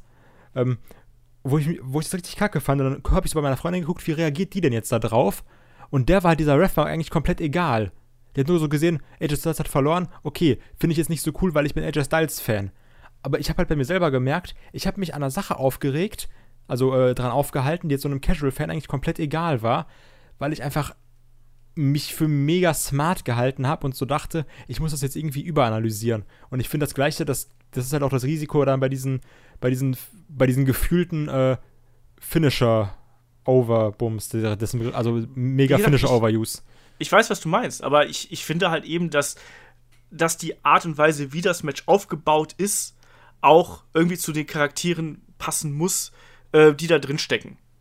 Also ich, find, ich finde, du kannst nicht, du kannst nicht den geilsten Finisher Overkill mit zwei Charakteren aufbauen, die halt eben vorher äh, keine große Rolle gespielt haben. Natürlich wird das gehen. Also, wenn das ist ja ganz klar, es ist Wrestling. Natürlich funktioniert das irgendwie und wahrscheinlich würden es auch zwei, drei Leute gut finden. Aber ich finde halt eben, es gehört mehr dazu, äh, als nur. ne, Also, das, das, das reicht halt dann in dem Moment nicht aus. Und das reicht nicht aus, um mich dann zu erreichen. Also, zum Beispiel, Okay, Moment, Moment, aber kommen wir jetzt mal auf die Frage zurück. Die Frage war ja von wegen, ähm, ob die Finisher noch was wert sind und ob uns das halt zu viel wird. Äh, ich glaube, ich, wir können da zusammenfassen, dass äh, Kai und mir, uns ist egal, wie viele Finisher kommen. Wenn es halt Nearfalls gibt und das spannend ist, dann feiern wir das voll ab. Äh, ich sehe es halt wie er auch. Also bei der WWE stört mich das absolut null. Also bislang in keinem Match hat es mich gestört. Aber es hat ja schon zugenommen eigentlich. Um es jetzt mal noch trotzdem mal so äh, rauszukitzeln hier. Es hat doch schon zugenommen in den letzten Jahren, dass halt häufiger Finisher gekontert und auch teilweise Finisher eingesetzt und anschließend eben äh, daraus ausgekickt worden ist. Oder das ist nur meine subjektive äh, Meinung. Das ist subjektiv, glaube ich. Ich weil glaub- auch, das ist denke jetzt subjektiv. grad- Weil ich denke jetzt gerade an Attitude-Zeit zurück. Aber wenn ich, weil da schaue ich mir halt das am öftersten immer noch an. Da gibt es so viel Finisher, äh, äh, Countouts, äh, nicht Countouts, Kickouts. Kickouts, Entschuldigung, äh, ohne Ende und auch äh, Finisher Konter bis zum Erbrechen. Also das ist eigentlich von der Menge her nicht mehr geworden im Vergleich zu heute oder, ist heute nicht mehr geworden als damals. Das glaube ich aber. Also auch jetzt, klar, natürlich, ich kann jetzt nicht irgendwie sagen, ja, in den 90ern war das so, aber sagen jetzt mal, ich, wenn ich mich irgendwie an, an zehn Jahre zurück erinnere, einfach, wie da wurde ja auch irgendwie ein Spear in eine Batista-Bomb gekontert, ein 619 irgendwie in, in Choke Slam, in World's Strongest Slam oder sowas. Also ich glaube, das hattest du halt einfach schon immer. Und wenn du jetzt wirklich sagst, okay, ich gehe jetzt zurück und fülle mal wirklich Liste und sag, wie oft wurde er outgekickt und wie viele Finisher wurden gemacht, ähm, ich glaube nicht, dass sich das, also dass es irgendwie so ist, dass du sagst, heutzutage ist das viel, viel mehr als damals. dann wir können ja auch einfach mal unsere lieben Hörer da einbinden. Also Äh, ihr, wenn ihr irgendwie einen 5-Euro-Gutschein gewinnen wollt, guckt doch mal alle Matches auf dem Network und macht mal eine Strichliste. Nein, Von den aber es geht- 80ern an. Das meint er, glaube ich. Es geht einfach nur um das. Findet ihr, dass finnische Moves äh, an Bedeutung verloren haben in, in den letzten Jahren? Und findet ihr, dass vielleicht zu sehr auf finnische Moves und auf den Effekt zurückgegriffen wird? Darum geht es mir. Ähm, weil ich habe halt manchmal schon das Gefühl, dass das äh, in den letzten Jahren zugenommen hat, eben auch durch den zunehmenden Einfluss des Independent Wrestlings auch auf das WWE-Produkt. Das ist halt so mein, mein Eindruck. Ich würde gerne die Frage einmal umdrehen. Und zwar, was, was ich nämlich finde, ist, dass Signature-Moves an Bedeutung verloren haben. Weil, wenn du jetzt einfach mal überlegst, zum Beispiel, ähm, ein Chris Jericho würde heutzutage nie mit dem Lion's Hold gewinnen. Ein Sami Zayn gewinnt nie mit einer Blue Thunderbomb oder sowas. Und ähm, das war, fand ich damals noch anders. Das, da gab es nämlich auch Matches, wo du deinen Ja. Finisher nicht zeigen musstest, um zu gewinnen. Und ähm, das finde ich jetzt heutzutage nicht mehr so. Ja, da hat er recht. Nee, es ist, es ist kein Witz. Das ist mir auch schon aufgefallen, dass du halt bei vielen Matches, da hast du halt einfach, du siehst einen Move und er setzt zum Pin an und du weißt mittlerweile eh, äh, der kickt sowieso aus. Und Das das, stimmt, passiert halt ja. immer. Ja. Und das ist halt, ähm, ja, das, das war früher schon ein bisschen anders. Es war halt auch nicht so, dass jeder Signature-Move ähm, direkt zum Ende führte, aber ab und an. Und das haben wir halt jetzt gar nicht mehr. Jetzt ist es halt wirklich, der, das muss mit einem finnischen Move enden oder halt DQ oder sonst irgendwas, äh, aber es ist halt immer das. Ja. Nee, das stimmt schon. Also klar, früher, früher hat man vielleicht auch einfach nochmal so äh, Siege durch äh, kleinere Aktionen eingestreut, einfach um die Gefährlichkeit äh, dieser Aktion dann auch nochmal zu unterstreichen. Kai, du wolltest was sagen. Dadurch könnte man natürlich dann auch sagen, dass jetzt irgendwie Finisher vielleicht, ich nenne es mal, weniger wert sind oder sowas, weil du ja immer deinen Finisher brauchst und dann wirst du natürlich bei einem Pay-Per-View vielleicht deinen Finisher zweimal brauchen oder sowas. Weil sonst wäre es ja wie eine Weekly. Also vielleicht könnte man das so sehen oder sowas. Ich muss gerade an Buff Bagwell denken, über den gibt es doch die äh, Gerüchte, dass er äh, zu WCW-Zeiten darauf bestanden hat, dass er im, in fast jedem Kampf mindestens einmal den Buff Blockbuster zeigen durfte. So, warum auch nicht? Ja, aber wie gesagt, schreibt uns, äh, ihr merkt ja da draußen, dass wir hier selbst auch uns ein bisschen uneinig sind, was die Bedeutung von äh, Finishing Moves angeht, gerade im, im aktuellen Wrestling. Also schreibt uns da gerne mal, äh, wie ihr diesen, diesen Punkt seht, weil ich glaube, da gibt es äh, sehr viele verschiedene Positionen und ich möchte jetzt hier auch nicht als der Jim Cornette des äh, Headlock Podcasts irgendwie dastehen, also so ist ja nur auch nicht. Also wir Ich machen mag den. Zu spät.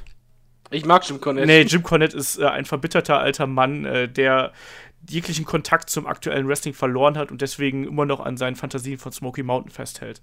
Hallo Olaf Bleich. Aber wir, worauf wir uns, glaube ich, einigen können, dass Finisher einfach beim Wrestling ein extrem wichtiges Element Auf jeden sind, Fall. gerade halt für das Publikum. Weil ein- ein Match ohne Finisher, da würde einfach was fehlen. Das könnten wir uns nicht anschauen. Und ein Finisher-Move und Trademark-Moves, die sorgen einfach wirklich für dieses, diesen weiteren Push beim Publikum. Ja, klar, ich Selbst mein- beim Publikum, was komplett leise ist, das reagiert dann. Eben. Nein, aber ja, absolut. Also jeder Kampf braucht diese großen Aktionen und jeder Kampf braucht halt einfach auch diese Momente, ob wenn die Aktion, also jeder große Kampf vor allem, ne? Also das muss jetzt nicht in einem 3-Minuten-Match sein, aber klar, jeder große Kampf, gerade zum Ende hin einer Fehde, braucht diese Momente, wo man dann ausrastet oder auch um ganz bestimmte Geschichten innerhalb der Matches zu erzählen. Das ist ganz klar. Also ich will ja da jetzt auch nichts verteufeln und äh, auch die gerade Kämpfe, wir haben sie angesprochen, ja schon Michaels gegen Undertaker, Steve Austin gegen The Rock oder wie auch immer, das sind Klassiker und die sind absolut fantastisch. Also nicht, dass hier ein falscher Eindruck entsteht, aber ähm, ich bleibe halt dabei, dass ich finde, dass man äh,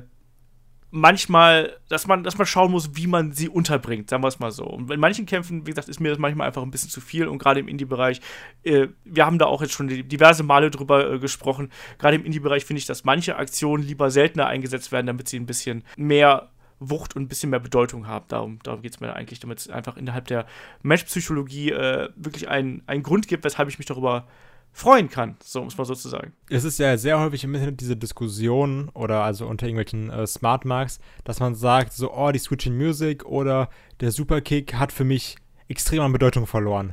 Dass man sagt, so, okay, den macht jetzt irgendwie jeder Wrestler, egal ob es ein Dolph Ziggler ist, ein Kevin Owens, ein Luke Harper oder die Young Bucks, den irgendwie 400 Mal machen. Dass dann wirklich gesagt wird, okay, die Switching Music, aka der Superkick, ist für mich absolut nichts Besonderes mehr. Und, ähm, also mich würde mal eure Meinung dazu interessieren, weil für mich ist das so, für mich ist nämlich die Switching Music ist für mich kein Superkick. Also ich, ich, ich würde die beiden nochmal unter, unter, äh, unterscheiden. Also klar, du hattest halt dieses, die Switching Music, die dann aus, aus allen möglichen Situationen kam. Also so dieses, dieses RKO-Phänomen, nenne ich es jetzt mal, wo dann auch irgendwie ein Shawn Michaels, der zeigt dann auf einmal die Switching Music aus dem Nichts, ohne jetzt an die Seile zu gehen und dann quasi das anzudeuten. Aber trotzdem ist für mich zwischen der Switching Music und den Superkicks noch irgendwie gefühlt zumindest ein himmelweiter Unterschied. Ich finde, es ist entscheidend, wer ihn ausführt. Ja, das wollte ich auch Und sagen. das ist halt einfach der Punkt, weil es auch einfach. sa- Sagen wir zum Beispiel der Sharpshooter. Der Sharpshooter ist einfach ein stinknormaler Aufgabegriff. Aber für mich als, als Wrestling-Fan ist einfach vom Gefühl her, es braucht nicht faktisch zu sein, aber vom Gefühl her, denke ich, wenn, wenn Bret Hart den angesetzt hat, so, der wusste genau, wie er den perfekt macht. Also, das wirklich, wenn er den ansetzt, da kommt ein Gegner einfach so schwer raus. Wenn ein anderer den ansetzt, denke ich immer so, nee, der kann den nicht so gut. Genauso wie beim, bei, bei der Switching Music ist einfach vom Gefühl her, Dolph Ziggler macht die zum Beispiel auch sehr gut. Aber bei Shawn Michaels hat irgendwie für mich das immer ein bisschen mehr geklatscht. Da hatte er irgendwie immer mehr Impact. Ich weiß es nicht. Vom Gefühl her war es einfach, wenn Shawn Michaels das gemacht hat, war das was ganz anderes, als wenn, wenn das ein anderer Wrestler gemacht hat. Und das gab es ja auch damals schon öfters mal in Matches. Deswegen ist einfach entscheidend, ja, mit wem du das verbindest und ob es halt sein Move ist. Wenn das einfach dieser eine Move von ihm ist, dann ist einfach das Gefühl von dir da, das kann auch der letzte sein, weil der Impact ist einfach so groß. Genau, das ist ja einfach so, dass die finnische Moves sind an die Charaktere gebunden natürlich. Und äh, wenn jetzt Hulk Hogan einen Leg Drop zeigt, dann weißt du genau, oh, jetzt ist es vorbei.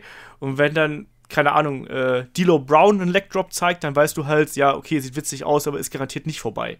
So in dem Sinne, ne? Es geht immer natürlich von dem Wrestler äh, aus, der den, die Aktion zeigt. Und deswegen, mir geht an dieser Superkick-Diskussion, geht es nicht darum, dass der Superkick irgendwie äh, entwertet wird oder sonst irgendwas, weil die Sweet Chin Music, das ist Shawn Michaels Sweet Chin Music und das ist eine der ikonischsten Aktionen aller Zeiten und die hat nichts mit den Aktionen der Young Bucks zu tun, auch wenn die es natürlich dann äh, mit ihrer Gestik und so ein bisschen kopieren, sondern was mich am Superkick stört, ist einfach dieser überproportionale Zunahme dieser einen Aktion. Das liegt wahrscheinlich einfach daran, dass ich gern ähm, viel Abwechslung innerhalb der Matches sehe. Ich weiß, die Young Bucks variieren die Aktionen oder va- variieren die Einsatzmöglichkeiten des Superkicks natürlich sehr oft, also je nachdem, aus welcher Richtung, wie und wo. Das wissen wir ja, wie das funktioniert.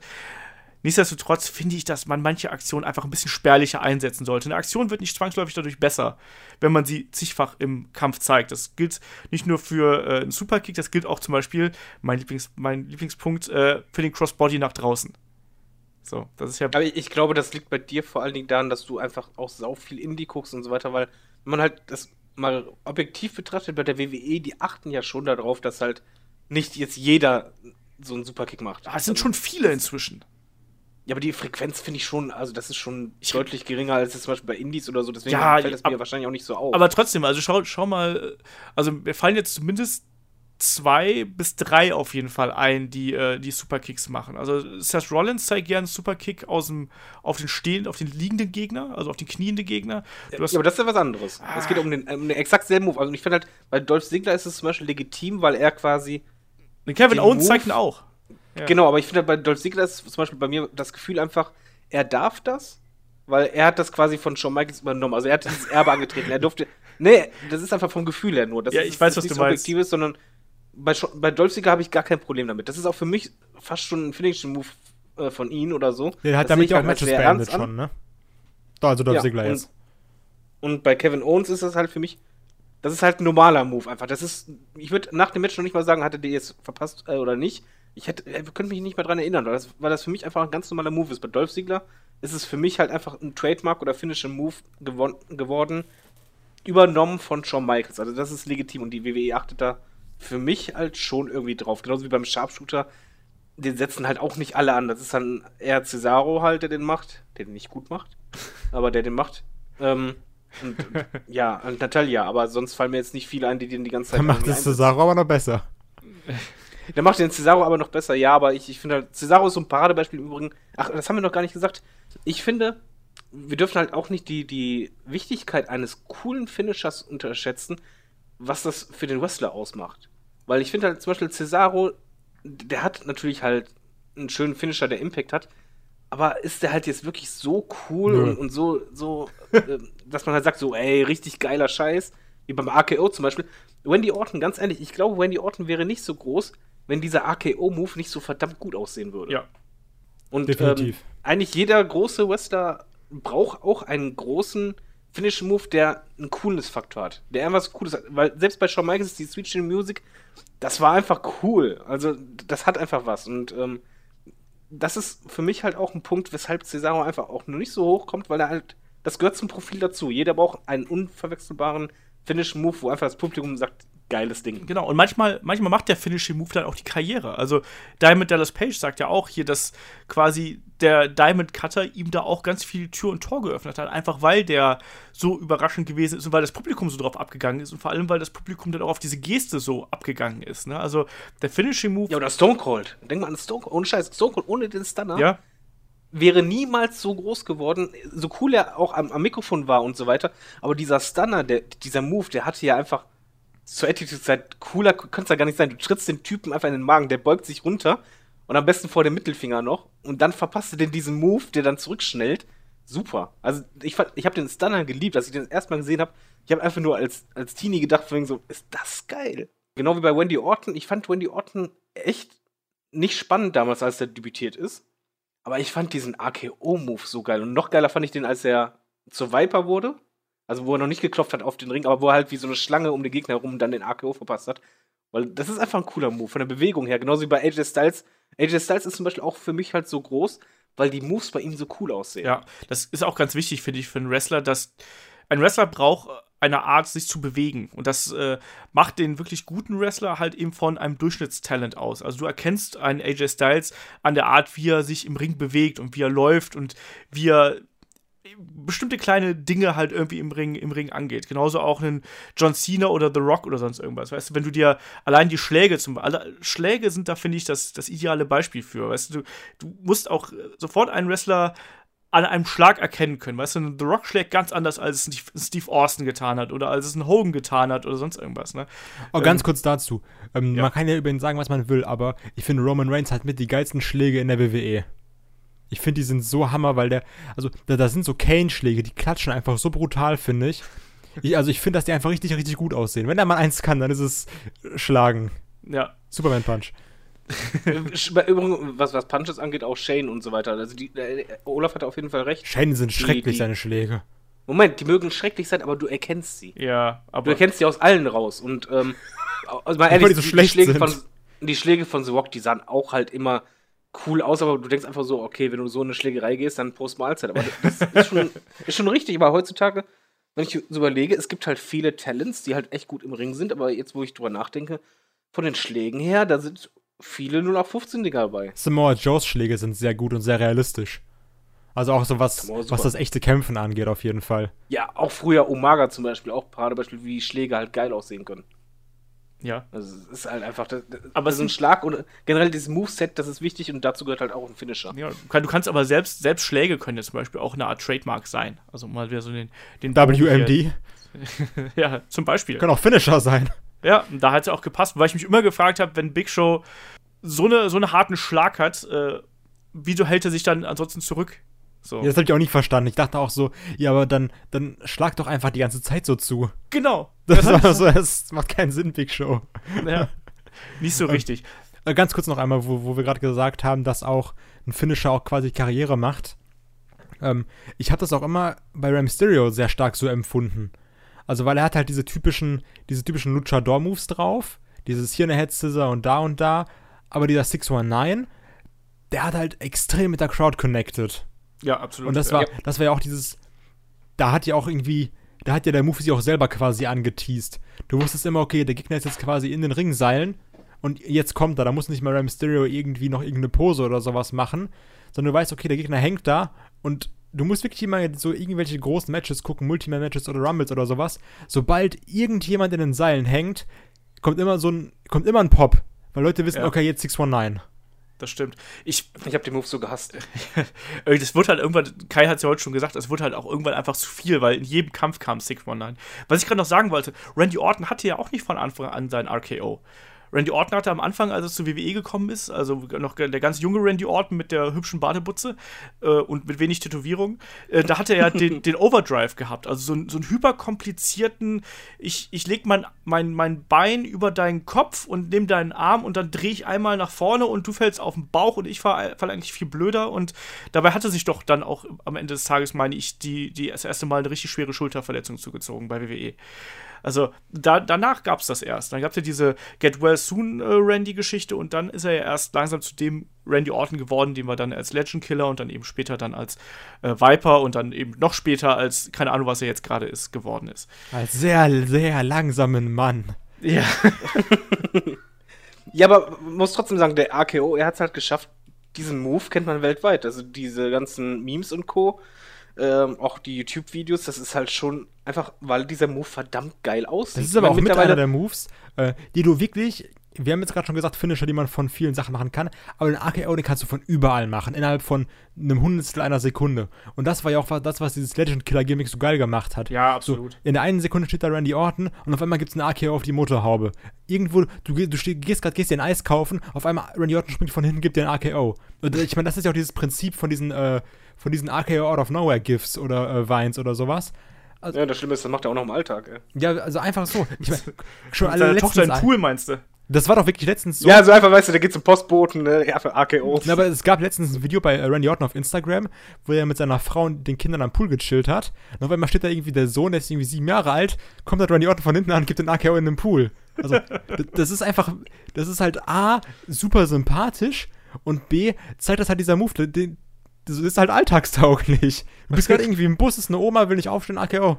Und auch da kann man halt sagen, dass Randy Orton, obwohl diese Aktion gibt's ja, ne, der ist ja von äh, Johnny Ace, John Laurinaitis ist das ja mehr oder weniger erfunden worden als der Ace Crusher. Ähm, dann hat DDP den ja übernommen und Randy Orton hat ihn jetzt quasi noch mal eine Stufe höher gehoben, auch in der Art und Weise, wie er ihn eben aufführt. Ne? Also er hat ja diese Art, Wobei- wie er da reinspringt. Ja, bitte? Wollte ich gerade sagen, der hat es ja aber früher, finde ich, cooler gemacht als mittlerweile von der Bewegung, vom Bewegungsablauf. Weil früher hat er diese Beine immer angezogen, so ganz schnell. Und das macht, macht er mittlerweile öfters halt nicht mehr.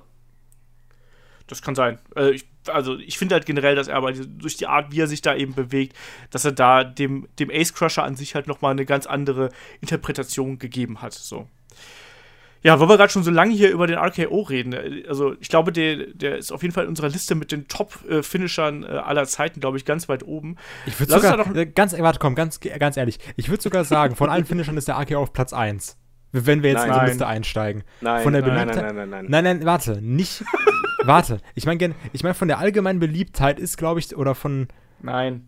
Ah, Nein, auch nicht. ich glaube ich glaub sogar, der AKO ist der bekannteste Finisher. Doch, glaube ich wirklich. Nein. Doch, Nein. definitiv. Das ist, das ist entweder der Stunner oder der Tombstone. Ja, ich glaube, aber mit Abstand. ich glaube, mehr Casuals Also, kennen den pass auf, AKO Moment, durch wir, die wir, Vines. wir, können, wir können einfach einen Test machen. Ich kann es dir einfach sagen. Wir machen zum Beispiel, wenn wir jetzt halt auf ManTV jetzt ein Posting machen würden, für wegen, und ich sag dann, ja, markiere jemanden, der einen Tombstone kassieren sollte, oder markiere jemanden, der einen AKO kassieren würde. Äh, oder sollte. Bei Tombstone, den kennt jeder. Das kennt ein kleines Kind, äh, ein 40-Jähriger. Jeder kennt diesen Move. Und AKO ist eher was, was halt in Anführungszeichen unsere Generation ist.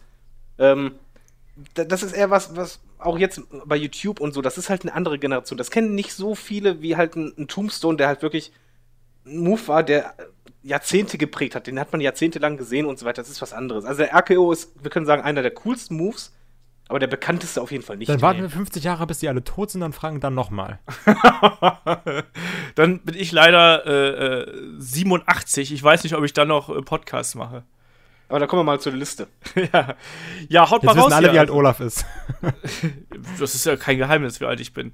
Machen wir jetzt die bekanntesten oder die besten Finisher? Die besten. Wir können auch unsere Lieblingsfinisher machen, das ist mir. Unsere äh, Lieblings. Mach mal. Ja, machen wir die besten, das ist immer am besten. Ja. ja, David, dann fang auch gleich mal an hier. Äh, mach, was machen wir? Top 3, Top 5? So viel wir schaffen. Top 3, komm mal Top 3. Okay, also erst- erstmal ähm, Du Top Scheiße, was, Top 3? 3. Oh, schwierig. Alter, dann mach Top Mach- 5, mein ja, Gott. mal, lass mal Top Top 5 fünf, okay. machen, bitte. Platz, Platz 5 ist für mich der Perfect Plex. Weil ich fand diesen Move immer cool. Das ist ein genialer Move, der geil aussieht, vor allen Dingen auch noch. Und halt auch noch glaubwürdig ist. Finde ich super. Ähm, Platz 4 würde ich sagen, der Tombstone. Weil der, der ist halt legendär, der ist cool. Nicht mein Lieblings, aber hat was. Platz 3, sagen wir der AKO. Weil einfach ein cooles Faktor her ist auch gut und vor allen Dingen out of nowhere. Äh, Platz 2 ist für mich der Sharpshooter von Bret Hart. Weil das war einfach so geil, wie die Matches mal drauf an, ja, angesprochen waren, dass es halt immer darum ging, dass er den Sharpshooter verpassen kann. Und wenn der kam, das war dann einfach, es sah schon heftig aus, auch wieder gezogen hat und Co. Ja, Platz 1 ist danach. Also kein, kein Move sieht so geil aus. Ja. Kai, willst du oder soll ich? Ah, komm, dann mach ich mal. Ja, ähm, war das echt schwierig. Für mich ist auf Platz 5 der Tombstone. Einfach nur, weil Undertaker unglaublich, dieser Move. Du hast halt immer gedacht, okay, da stirbt halt gleich wirklich einer und es ist nicht der Undertaker. Aber beim Undertaker kann man beim Tombstone vielleicht sagen, dass der allergeilste Tombstone gegen Shawn Michaels war. auf jeden Fall. Ja, Der das war dieser, die, genau, dieser gesprungene. Das sah übel aus, ey.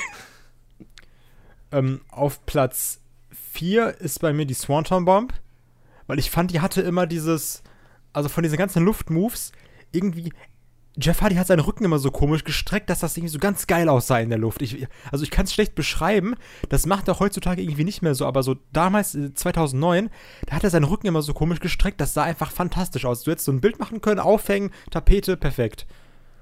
Ähm, das ist bei mir auf der 4. So, auf der auf der 3 ist auch, würde ich sagen, der Stunner einfach nur, weil es davon halt so viele verschiedene Arten gibt. Also, was heißt Arten, sondern. Also, für mich lebt der Stunner so extrem vom Sellen. Gerade dieser, dieser legendäre Stunner, den dann äh, The Rock gesellt hat, wo er sich wirklich noch mit den Händen abgestützt hat und in die Seile geschmissen hat, irgendwie. Den quasi jeder kennt, der ist halt fantastisch. Auf der 2 ist bei mir, ich bin eine andere Generation, der AKO.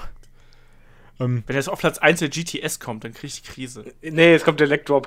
Nein, wie gesagt, das ist für, für uns, für persönlich, deswegen. Und für mich ist auf der 1 der GTS. Because I love him. Ach du Scheiße. Weil ich finde, ähm, also das ist halt so einer für mich von den Moves.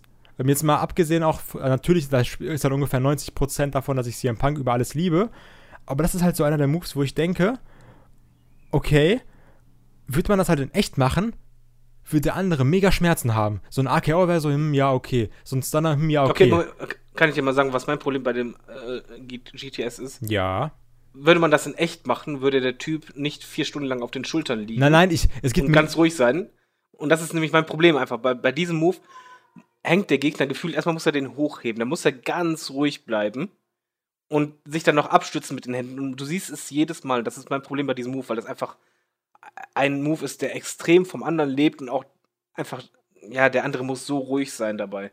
Und das ist auch, äh, finde ich, ein Move, der für. Also, es ist A zum Beispiel keine Aktion, die du. Wir haben ja gerade versucht, so ein bisschen zu definieren, was einen guten Finisher ausmacht. Und ich finde, allein vom Aufbau her ist der, ist der äh, GTS kein guter Finisher, weil ähm, du kannst ihn A nicht von, aus jeder Position zeigen. Dann wirkt er teilweise, finde ich, nicht 100% glaubwürdig, je nachdem, wie groß der Gegner ist. Also gerade auch ein CM Punk ist dafür nicht 100% gut genug gebaut. Eigentlich ist er dafür nicht kräftig genug, weil ich finde, ein GTS ist eigentlich eher für einen Wrestler gemacht, der ein bisschen größer ist, gerade in einer Liga wie WWE. Und das sieht man jetzt zum Beispiel auch aktuell wieder an Kenter, der ja den GTS ja eigentlich ja erfunden hat. Ähm, bei Noah ging das, weil das hat halt funktioniert, weil da ein Großteil etwas kleinere Wrestler dabei waren. Aber jetzt gab es jetzt diese, diese Geschichte mit Cassius Ono, wo sich fast ein Bruch an dem gehoben hat, wo ich mich gefragt habe, so, nee, das sieht doch total doof aus. Also ich bin, ich kann deine, deine Begeisterung für CM Punk verstehen, aber ich fand immer, dass das kein guter Finishing-Move für ihn gewesen ist. Und Also ich mochte halt einfach immer dieses, ich bin halt äh, großer Fan von diesen Tritten und Kicks und ich fand halt immer dieses Prinzip von diesem, dass du halt ein Knie genau ins Gesicht bekommst, fand ich halt immer sehr cool. Deswegen mag ich an sich auch die Idee von Seth Rollins neuen Finisher.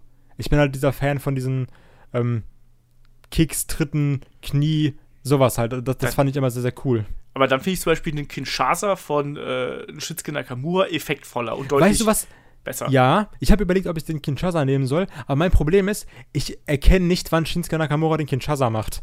Ja, weil er so viele andere Kicks im Repertoire Also, weil hat, zum Beispiel, das war auch jetzt ähm, bei SmackDown, wo der halt dann quasi diesen Tritt gegen den Hinterkopf von Baron Corbin gemacht hat, der halt für mich eins zu eins aussah wie ein Kinshasa.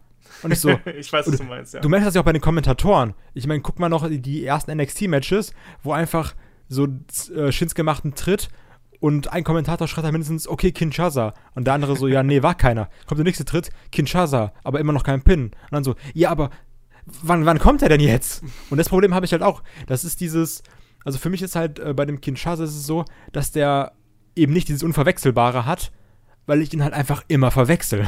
ja. Ja, aber bei dem weißt du es halt oft nicht, auch wenn er durchgezogen ist, wenn okay, war er das jetzt, es sei denn, die Kommentatoren sagen es. Ja. Äh, kann ich bei mir eigentlich die Top 5 nochmal ändern? nee, zu spät. Was, was würdest du denn ändern wollen, wenn wir Mir ist jetzt einfach beim, durchgehen lassen beim würden? Lesen, ja, beim Lesen der Liste ist mir einfach nur ein Move eingefallen, wo ich einfach es super schade finde, dass der verboten wurde, weil das halt für mich einer ein perfekter Finisher war. Das von Seth Rollins der Curb Das stimmt, definitiv. Ja. Weil der hat Impact, der ist für mich absolut glaubwürdig. Den konnte er im Match out of nowhere machen oder halt mit Ansage, aber es hat immer gepasst und das Ding hat auch zu ihm gepasst. Ah, ich ja, find, also- das war halt auch ein Move, das, hat einfach Seth Rollins, als er den damals gezeigt hat, das war einfach schon, das hatte Impact und ich habe einfach gedacht, geile Sau, ey. Ich fand, er hat aber auch ein bisschen vom Gegner gelebt, weil äh, Brock Lesnar, also der, der sellt nicht viel, aber wie der den Curbstomp gesellt hat, oh mein Gott. Also wenn der Mann was kann, dann sind es German Suplexes, einfach nur ein Monster sein und Curbstomp sellen. Aber ähm, gegen John Cena, das war immer ein Krampf. Also das war immer ganz, ganz schrecklich. Cena passt bei dem Kopf immer extrem auf. Nee, das stimmt schon, aber wir haben ja gesagt, äh, ja, aber ein Stunner auch. Ein Stunner, wenn der Scheiß verkauft wird, sieht Ja, klar, aus. Wir das gehen jetzt davon natürlich. aus, der finnische Move wird richtig gut verkauft. Und dann ist für mich ein Curbstomp halt eine Waffe schlechthin.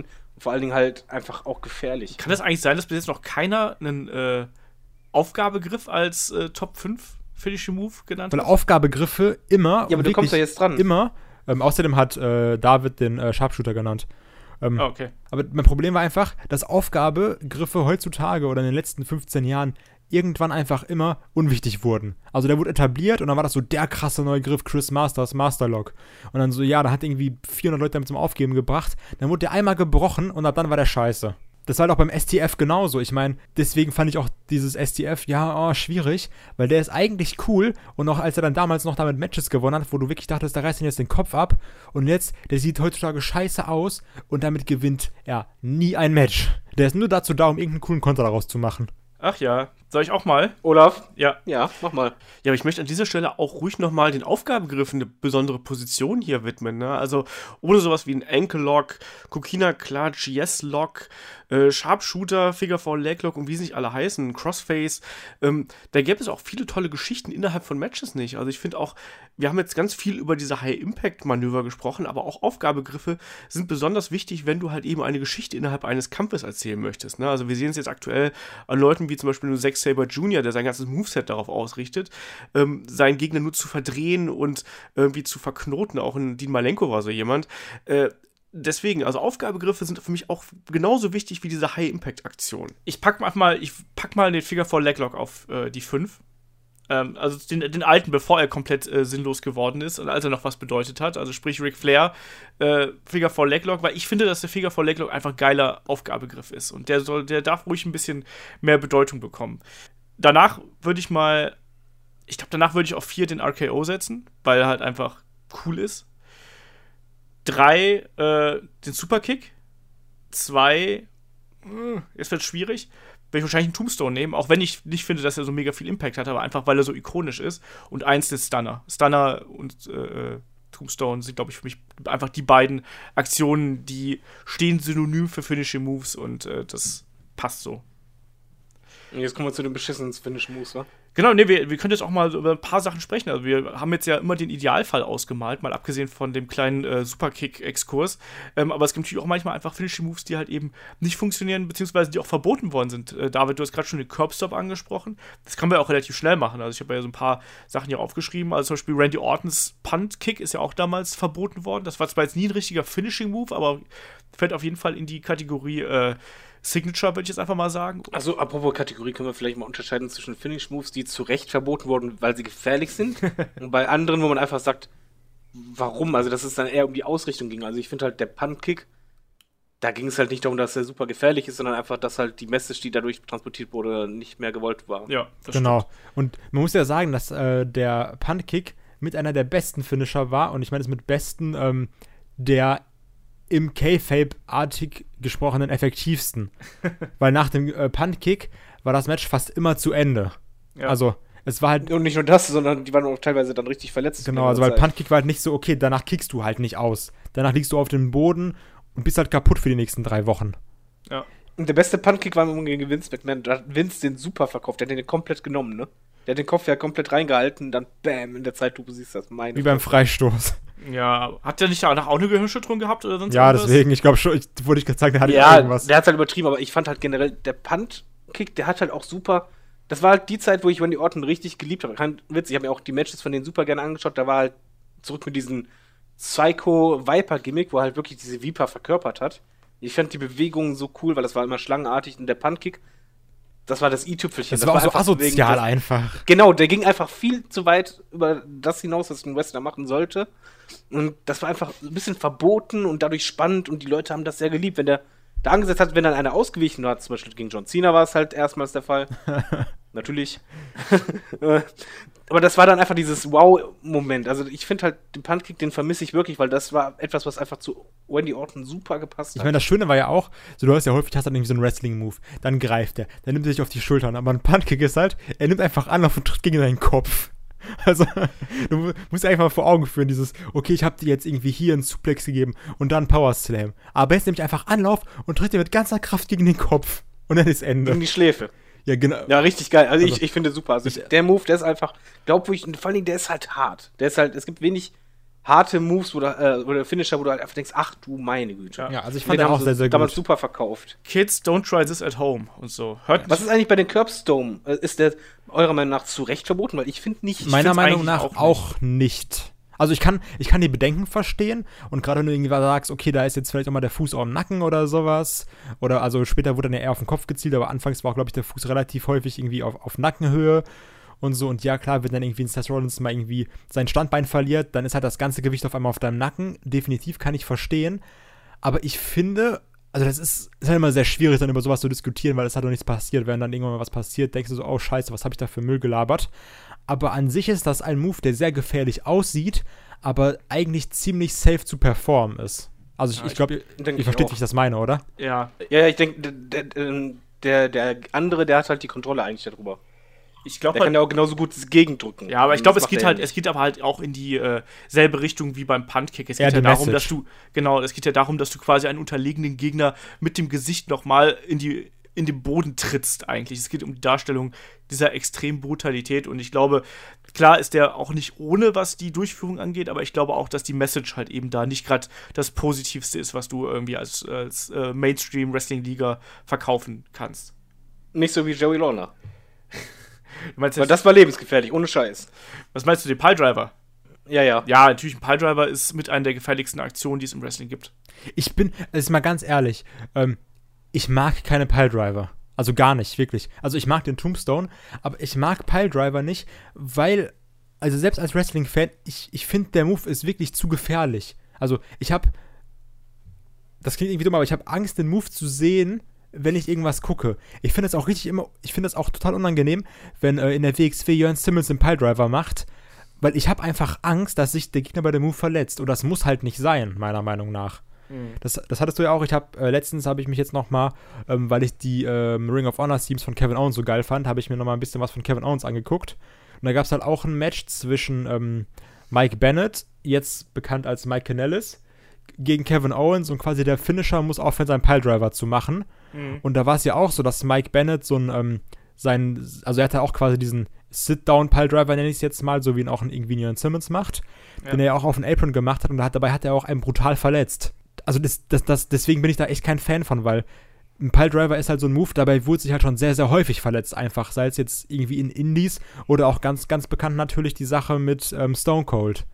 Und Ja. das ist ja, das Wobei ist es mir bei halt Stone Cold nicht war es aber, bei Stone Cold war es aber ein anderer Piledriver. Das war auch, ein- das war quasi ein Tombstone Piledriver, aber äh, ich glaube, das nennt sich Mexican Style irgendwie abgesetzt. Äh, also quasi, dass der die, da hat Owen ja die, äh, die Beine quasi nach vorne ausgestreckt und Ja, äh, so Steve breit Austin saß nicht richtig. Aber das ist nicht der Klasse, das ist nicht der eigentliche Piledriver. Nee, das ist nicht gewesen. der Sit-Down-Piledriver, aber Genau. also generell mag ich Aber diesen wir können Move generell sagen- nicht.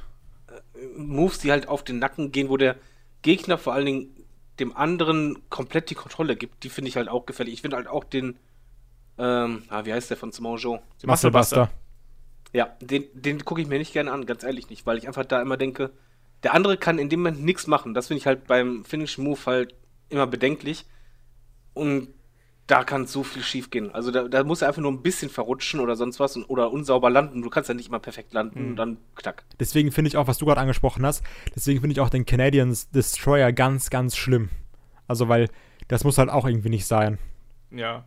Canadian Destroyer ist, fällt für mich in dieselbe Kategorie wie ein Vertebreaker, um es mal so zu sagen. Ich finde, das sind Der Vertebreaker Aktion- sagt mir gerade, ja, ich muss mir den einmal angucken jetzt, warte mal. Ja, ich habe mir gerade bei YouTube angeschaut, weil ich den Namen auch nicht mehr wusste. Meine Fresse ist das ein der Gringo-Killer. Äh, quasi, du lädst dir deinen deinen Gegner verkehrt rum, Huckepack auf den Rücken und lässt ihn dann quasi, du lässt ihn lässt dich dann hinsetzen und äh, der Gegner landet quasi auf dem Nackenrücken. Äh, wurde von, von Shane Helms damals äh, bei WCW eingeführt. Ist natürlich eine Aktion, da denkst du so, alter Schwede, Ach. was passiert da? Ich sehe gerade nur das Standbild und ich glaube, ich kenne den, ja. Ne? Und äh, Homicide zum Beispiel hat den später auch benutzt. Äh, nur mal so als ein paar Beispiele. Aber es gibt halt genug Aktionen, die äh, bei WWE verboten sind. Und äh, Burning Hammer fällt mir da auch noch ein. Kobashi hatten damals ausgeführt, bevorzugt nicht bei WWE, sondern eben bei Noah. Ähm, auch eine Aktion extrem gefährlich. Auch da wiederum der Punkt, wenn es extrem auf den Nacken geht, ist WWE inzwischen extrem vorsichtig. Entsprechend. Aber der Samoa Joe darf seinen Move doch machen, ne? Ja, ich, das verstehe ich ich, halt nicht. ich glaube halt, dass, nee, dass, Samoa Joe macht den Musclebuster nicht. ich glaube, der wird ihn nur noch auspacken in, besonderen, in besonders großen Matches. Ich glaube, dass die den jetzt erstmal äh, so ein bisschen den Zahn gezogen haben, nachdem es da ja auch noch. Äh, wer hat sich nochmal da Tyson dadurch Kidd. verletzt? Tyson Kidd, der ist ja- Äh, ja. Da ist ja komplett die Karriere vorbei, ne? Also, Eben. das ist jetzt Das ja anscheinend dem. ja, offiziell. der kann ja nur froh sein, dass er noch gehen kann, ne? Ja, und deswegen, also das, das muss halt nicht sein. Natürlich ist das halt mega unglücklich gelaufen jetzt, ne? Also, weil er hat ihn danach irgendwie noch 20, 30 Mal safe dann gegen irgendwie Nakamura oder Finn Balor performt. Ähm, Weil das war ja quasi auch einer seiner ersten. Und, ähm, ja, das, also da, da bin ich auch eher froh, dass dann sowas nicht gemacht wird. Und da würde ich halt eher sagen, dann mach doch lieber einen Curbstomp. Ich habe auch Genau. immer, äh, muss ich ganz ehrlich sagen, ich habe auch wirklich immer Angst beim Styles Clash. Also weil, weil du halt einfach weißt, dabei ist schon viel passiert und dabei kann auch so viel passieren. Und ich habe immer so ein bisschen Angst, wenn ich den Move sehe. Frag mal Da- Yoshitatsu. Ja, deswegen, frag, hallo, äh, Ja, aber, aber da muss man ja sagen, das- ist ja wieder ein Beispiel dafür, da hat der Gegner aber auch die Kontrolle. Also du hast es selber im Griff, ob du verletzt wirst, ist bei jedem finnischen Move. Wenn, wenn du halt richtig reagierst, passiert dir nichts bei dem Move. ja, das Problem ist ja, Deswegen. richtig, Da finde ich zum Beispiel GTS gefährlich. Ein GTS hat so oft die Nase gebrochen von irgendwelchen Leuten, weil die, du da auch keine wann? Kontrolle hast. Habe ich, hab ich ja noch nie mitbekommen. Äh, Kane hat zum Beispiel direkt die Nase gebrochen bekommen. Okay, und was, was heißt jetzt sehr, sehr häufig und immer? Äh, also ich weiß, dass auf jeden Fall dreimal äh, jemand die Nase gebrochen Okay, na, also gut, weiß ich nicht, kann, kann natürlich sein. Aber das Problem ist, meiner Meinung nach bei diesem Styles Clash ist, dass du ja ähm, gegen deine Reflexe handeln musst. Genau. Also Das gegen das, was dir irgendwie in der Wrestling-Schule seit Tag 1 beigebracht wird, so nach dem Motto, okay, Kinn zur Brust und sowas, äh, damit dein Kopf nicht irgendwo rumflabbert. Und dann musst du ja das genaue Gegenteil machen. Und das ist so ein bisschen das, wovor ich halt immer Angst habe. Ja. Aber eigentlich ganz gut zu dem Thema passt auch, um es mal so ganz kurz noch hier anzuschneiden. Ähm, der Punkt, dass ja auch teilweise, wenn äh, Wrestler aus den Indies kommen und zu WWE wechseln, ähm, dass dann äh, deren Finishing Moves äh, ja beschnitten werden oder gar getilgt werden komplett. Also wir haben da Kevin Owens haben wir heute schon angesprochen, äh, Package Piledriver gibt es nicht mehr. Der hat ja nur so eine abgewandelte Version, die er so dann ein in Package Slam absetzt. Powerbomb, Package Slam oder irgendwie sowas, ja, ne? Was? Ja, das- Package Slam, ja, ja, genau. So, wie Genau. auch immer man das Ja, irgendwie mag. sowas. Äh, Sami Zayn hat seinen äh, Turnbuckle Brainbuster natürlich auch nicht mehr, was auch absolut sinnvoll ist, weil ich habe den noch nie Äh, Zu Recht. wirklich sinnvoll und sauber irgendwie gesehen. Das sieht immer aus, als würde sich jemand umbringen, das muss nicht sein. Äh, und bei jemandem wie Daniel Bryan zum Beispiel, die Kettle Mutilation, da haben sie ja damals alle gedacht, oh, der soll doch die Kettle Mutilation zeigen. Aber da war es ja einfach so, dass das äh, TV-produktionstechnisch einfach eine blöde Aktion ist, weil du kannst dein Gesicht nicht sehen. Insgesamt sieht die Aktion ein bisschen merkwürdig aus. Es wurde dann da ja gelöscht, aber insgesamt, man sagt ja immer, dass wenn, wenn Wrestler aus den Indies in die WWE kommen, äh, dass die dann in ihrem Moveset beschnitten werden. Ich habe immer das Gefühl, manchmal ist das auch ganz gut so. Also bei manchen Dingen finde ich auch, dass es absolut in Ordnung ist. Zum Beispiel beim Package Piledriver. Ein Package Piledriver macht ein Finish nicht unbedingt wirkungsvoller als es eine Pop-Up Powerbomb zum Beispiel. Na, und dann haben wir jetzt noch die berühmte Rubrik äh, Wrestler mit beschissenen Finishing Moves. So, und da kann jetzt jeder noch mal hier, äh, ich, mir ist nur einer eingefallen, das war Dean Ambrose.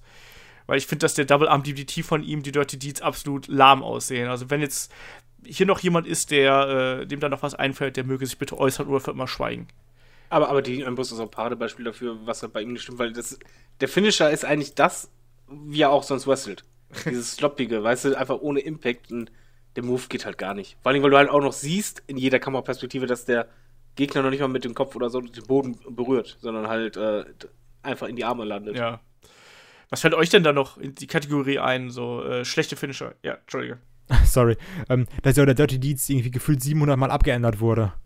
Ja, das kommt Also noch mit das, dazu. das war irgendwie erst war der von hinten und dann ist er irgendwie Dean mit dem quasi auf zusammen irgendwie äh, au- auf dem Bauch, also irgendwie Dean, Dean ist auf den Rücken gefallen und der Gegner auf seinem Bauch und sowas. Der wurde ja 700 Mal abgeändert.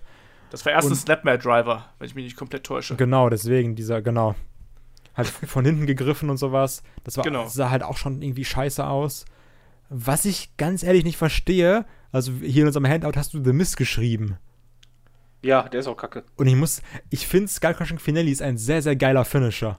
Also, weil ich mag dieses Prinzip, dieses, ich halte deine Hände zurück und du fällst halt mit dem Gesicht auf den Boden. Also, das finde ich irgendwie sehr cool. Da finde ich den People's Elbow schlimmer. Ja, ich sag, sag mal so, bei The Mist ist Prinzip gut, aber es sieht nicht gut aus. Also es hat einfach für mich keinen Impact und es ist einfach ja eine langsame Bewegung nach hinten, dann nach vorne. Ja, das ist auch meistens, dass der andere das sehr schlecht zählt, beziehungsweise diese Spannung im Körper nicht hält. Dadurch wirkt es dann noch komischer. Aber ich mag halt diese, ich finde dieses Schwungholen mit dem Bein sehr geil. Dieses, okay, jetzt geht's halt richtig los. Das finde ich irgendwie sehr cool dabei. Ja. ja, das schon. Ja, was, der People's Elbow ist für mich emotional ein geiler Finisher. Ja, weil er auch aber er ist gesellt wird von The lächerlich. Rock. Aber, genau, aber man muss einfach auch dazu sagen, den hat er sich ja, ja, wie soll man sagen, er hat den ja eigentlich eher zum Spaß gemacht. Das war ja bei der House-Show auf der Tour und der hat sich halt einfach den, äh, mit dem People's Elbow auch den Kack da einfach ausgedacht. Und ja, es war einfach so, es war nicht geplant, hat er ja mal erzählt. Und ähm, die haben sich im Backstage ja weggelacht und so weiter, aber die, das Publikum ist ausgetickt. Dann hat er es bei der nächsten House-Show wieder gemacht und wieder ausgetickt. Man muss einfach sagen, so blöd der Move ist, ist genau wie der Five Knuckle Shuffle. Äh, ja, bei Cena finde ich das noch schlimmer, weil der halt vier Meter daneben haut. Aber ja, wirklich teilweise, wenn du es in der Slow-Mo auch noch siehst, ist es dann echt übel. Aber bei People's Elbow, ja, da, da geht es noch irgendwo. Was ich halt echt scheiße finde, ist halt, ich weiß nicht, hat er den immer noch? Ja, ne? Cesaro, der Neutralizer. Ja. Ja, den finde ich auch ganz schlimm. Weil der, der passt nicht zu ihm für mich. Also erstmal finde ich die Geste vorher schrecklich und ich finde einfach zu Cesaro würde irgendwie was, was mit Schwung, mit, mit, mit, ja weiß nicht, mit, mit Power, mit Impact passen, weil der Typ ist so gut und gerade mit den Uppercuts und so irgendwas Heftiges mit, was nicht, Uppercut, Bo- Powerbomb, ich weiß es nicht, was, der Typ könnte ja alles machen, aber der, der Move, der ist halt schrecklich, weil dieses, der geht mir viel zu lange. Erstmal macht er diese Kopfbewegung, wenn er da, da hängt, dann greift er langsam um, dann wieder um, dann hebt er langsam hoch. Das ist einfach viel zu langsam. Ja. Auch ganz kurz einer der absolut schlimmsten Finisher, den auch aufmerksame Raw-Zuschauer diese Woche gefühlt 700 Mal gesehen haben und ich übertreibe nicht. Und zwar von Big Cass, der Empire Elbow. Mann, ist der scheiße. der ist richtig scheiße. Oh ja. Das ist einer der schlimmsten Finisher. Der ist Können so wir- langweilig. Wo diese Woche Great Kali zurückgekommen ist, können wir bitte noch den Wollte Great auch grad Kali sagen. Chop irgendwie noch mit einbauen? Ich wollte es gerade sagen, der Kali Chop ist scheiße, aber ich muss ganz ehrlich sagen, der Great Kali äh, Vice Grip oder wie er immer hieß, Ja. Der war irgendwie cool, weil Great Kali hat halt so Hände wie so Baggerschaufeln. Und wenn er dann quasi diesen Kopf zerdrückt, den fand ich immer legitim, den Finisher. Aber der Kali Chop, der Ja, war schrecklich. Ja. ja. Vor stellt, dann stellt man sich einfach mal vor, was wäre das, wenn er, jetzt eine Wassermelone in der Hand hätte. Deswegen, Aua. also, den, den fand ich eigentlich immer in Ordnung.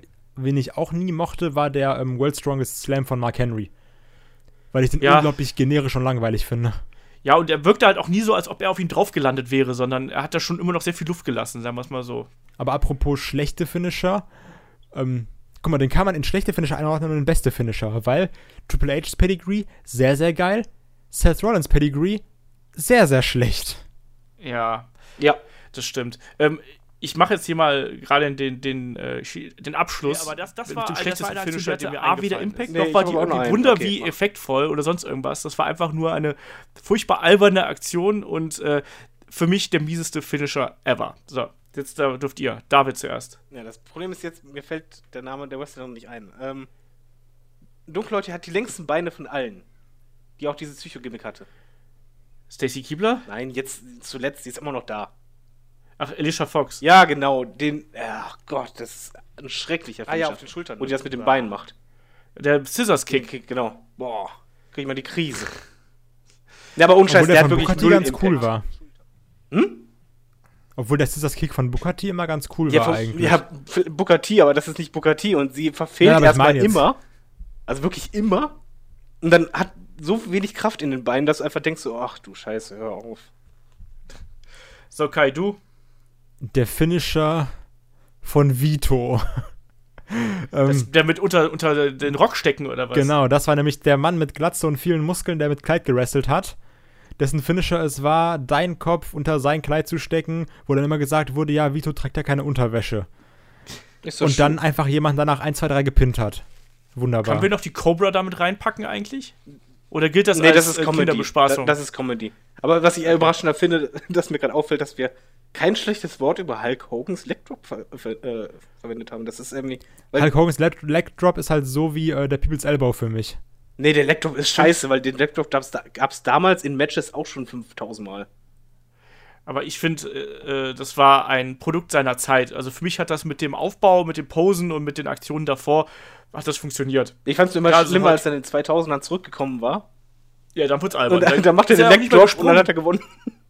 Ja, aber da war ja auch das Problem, da konnte er auch nicht mehr springen. Da ist er so gefühlt äh, 20 Zentimeter in die Luft gegangen und dann sollte das noch als Leg Drop verkauft werden. Also äh, früher ist er ja dann auch noch richtig hochgesprungen. Und wenn dann jemand mit 200 Kilo, äh, nicht 200 Kilo, aber mit, mit 120 Kilo, 150 Kilo auf dich drauf springt, dann äh, akzeptiere ich das äh, doch so halbwegs als Finishing. Move. noch Aber ein sehr guter Finishing Move, der sehr überzeugend ist, äh, ähm, ist der ähm, von Yokozuna gewesen. Wo er sich einfach drauf Absolut. hat. Weil der hatte Banzai wirklich, Drop. Genau, der Banzai Drop, weil da hast du wirklich gedacht, da sind die Rippen durch. Ja, auf jeden Fall. Frag mal äh, den Herrn Duggan oder so, der da drunter mal gesessen hat. Also, Wie war das nochmal mit diesem. Äh, könnt ihr euch noch an Eugene erinnern? Ja. Der hatte alle. Der hatte doch, der hatte doch auch irgendwie so einen komischen Finisher auch mal, wo der quasi so einen, äh, einen Hund verkörpert, dem Gegner Kopfnüsse gibt, irgendwie zwei, also den der quasi so mit Kopf gegen ihn rankrabbelt und dann so tut, als würde er ihn anpinkeln. das war aber kein Finisher, das war ein Trademark und das war eine Anspielung an Junkyard Dog mit den Headbutts. Weil der hat ja an Finisher hat er ja alle. Der hat ja alles gemacht. Genau. Der hat ja alle, der hat ja eigentlich nur zitiert in seinem gesamten Moveset. Was eigentlich ganz Deswegen traurig war, der, der war ja sogar gut. Muss man einfach mal sagen. Er Der, der, war, guter auch, glaube ich, mega gewesen. smart, der Typ, in echt. Ja. Das war auf jeden Fall ein guter Wrestler, muss man mal ganz klar sagen. Aber gute Wrestler müssen halt auch in der Lage sein, äh, doofe Gimmicks zu verkörpern und zu verkaufen. Das hat Eugene zumindest in der Anfangsphase oder äh, Nick Dinsmore, wie er glaube ich ja hieß, auch sehr gut äh, getan, muss man sagen. So, aber ich würde sagen, nachdem wir jetzt die besten, die schlechtesten, die verbotensten und äh, die abgefahrensten Finisher irgendwie da mit drin gehabt haben, können wir auch dieses Kapitel schließen und kommen dann mal zu einigen Fragen. Ne? Ihr wisst, Fragen schickt ihr an fragen.headlock.de. Äh, ansonsten Facebook, Twitter, YouTube, Instagram, wo auch immer ihr uns äh, erreichen wollt. Das sollte eigentlich alles kein Problem sein.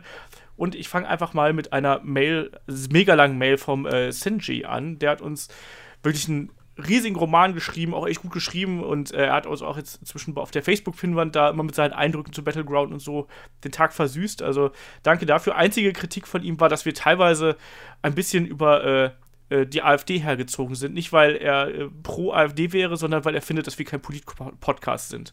Das sind Dass wir auch nicht. Das rutscht uns nur so raus. Genau, das Die AfD. genau das. Genau wie die So- Die rutscht einfach. Entschuldigung. So viel dazu. Ich, ich habe, also Senji, ich habe es versucht, seriös äh, rüberzubringen. Also ich habe mir Mühe gegeben. Aber er fragt zum einen hier, warum ähm, gibt es Lücken auf unserem YouTube-Channel? Das heißt, dass da ein paar Podcasts fehlen. Das habe ich inzwischen ja behoben. Also sprich, auf YouTube findet ihr jetzt all unsere 108, beziehungsweise dann auch mit dem hier den 109. Podcast. War die AfD alle dran schuld? online.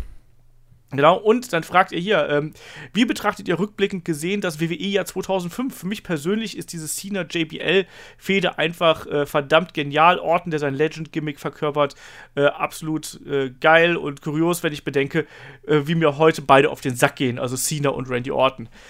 Ja, 2005 äh, noch die beste Zeit eines äh, Kurt Angles und Shawn Michaels, John Cena und Randy Orton eben, der gerade wirklich auf dem, auf dem Aufstieg war. Kann ich kurz was fragen? Ich glaube, das war welche Ja. WrestleMania war das? Weil ich ordne das immer zeitlich. Ich habe mit 2005 keine Ahnung, aber welche WrestleMania war das? Das müsste 21 gewesen sein. Alles klar, ich dann kann nicht ich's täusche. Ja, also äh, deswegen sage ich ja hier äh, Backlash mit Shawn Michaels gegen äh, Kurt Angle und ähm, John Cena gegen, ähm, gegen JBL, die äh, längere Fehde natürlich auch. Das war die Fehde auch, wo John Cena seinen ersten ähm, World Title gewonnen hat. Also das war damals schon eine coole Zeit. Und ich weiß auch noch, dass, dass ich damals auch ein John Cena-Fan war, lustigerweise. Ich habe zwei John Cena-Shirts in meinem Schrank liegen.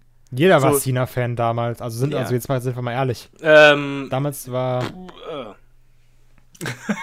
Jeder außer David. David äh, mochte Michelle McCool. Moment, ich, ich ich fand Cena cool, als er grabbed, äh, grabbed hat. Da fand ich den das richtig hat, gut. hat Aber er das, doch da noch gemacht, Das glaub war doch ich, oder? 2,5 und so. Nein, 2 war er doch kein Rapper mehr, da war er doch schon, äh, ging er doch schon langsam in diese andere Richtung.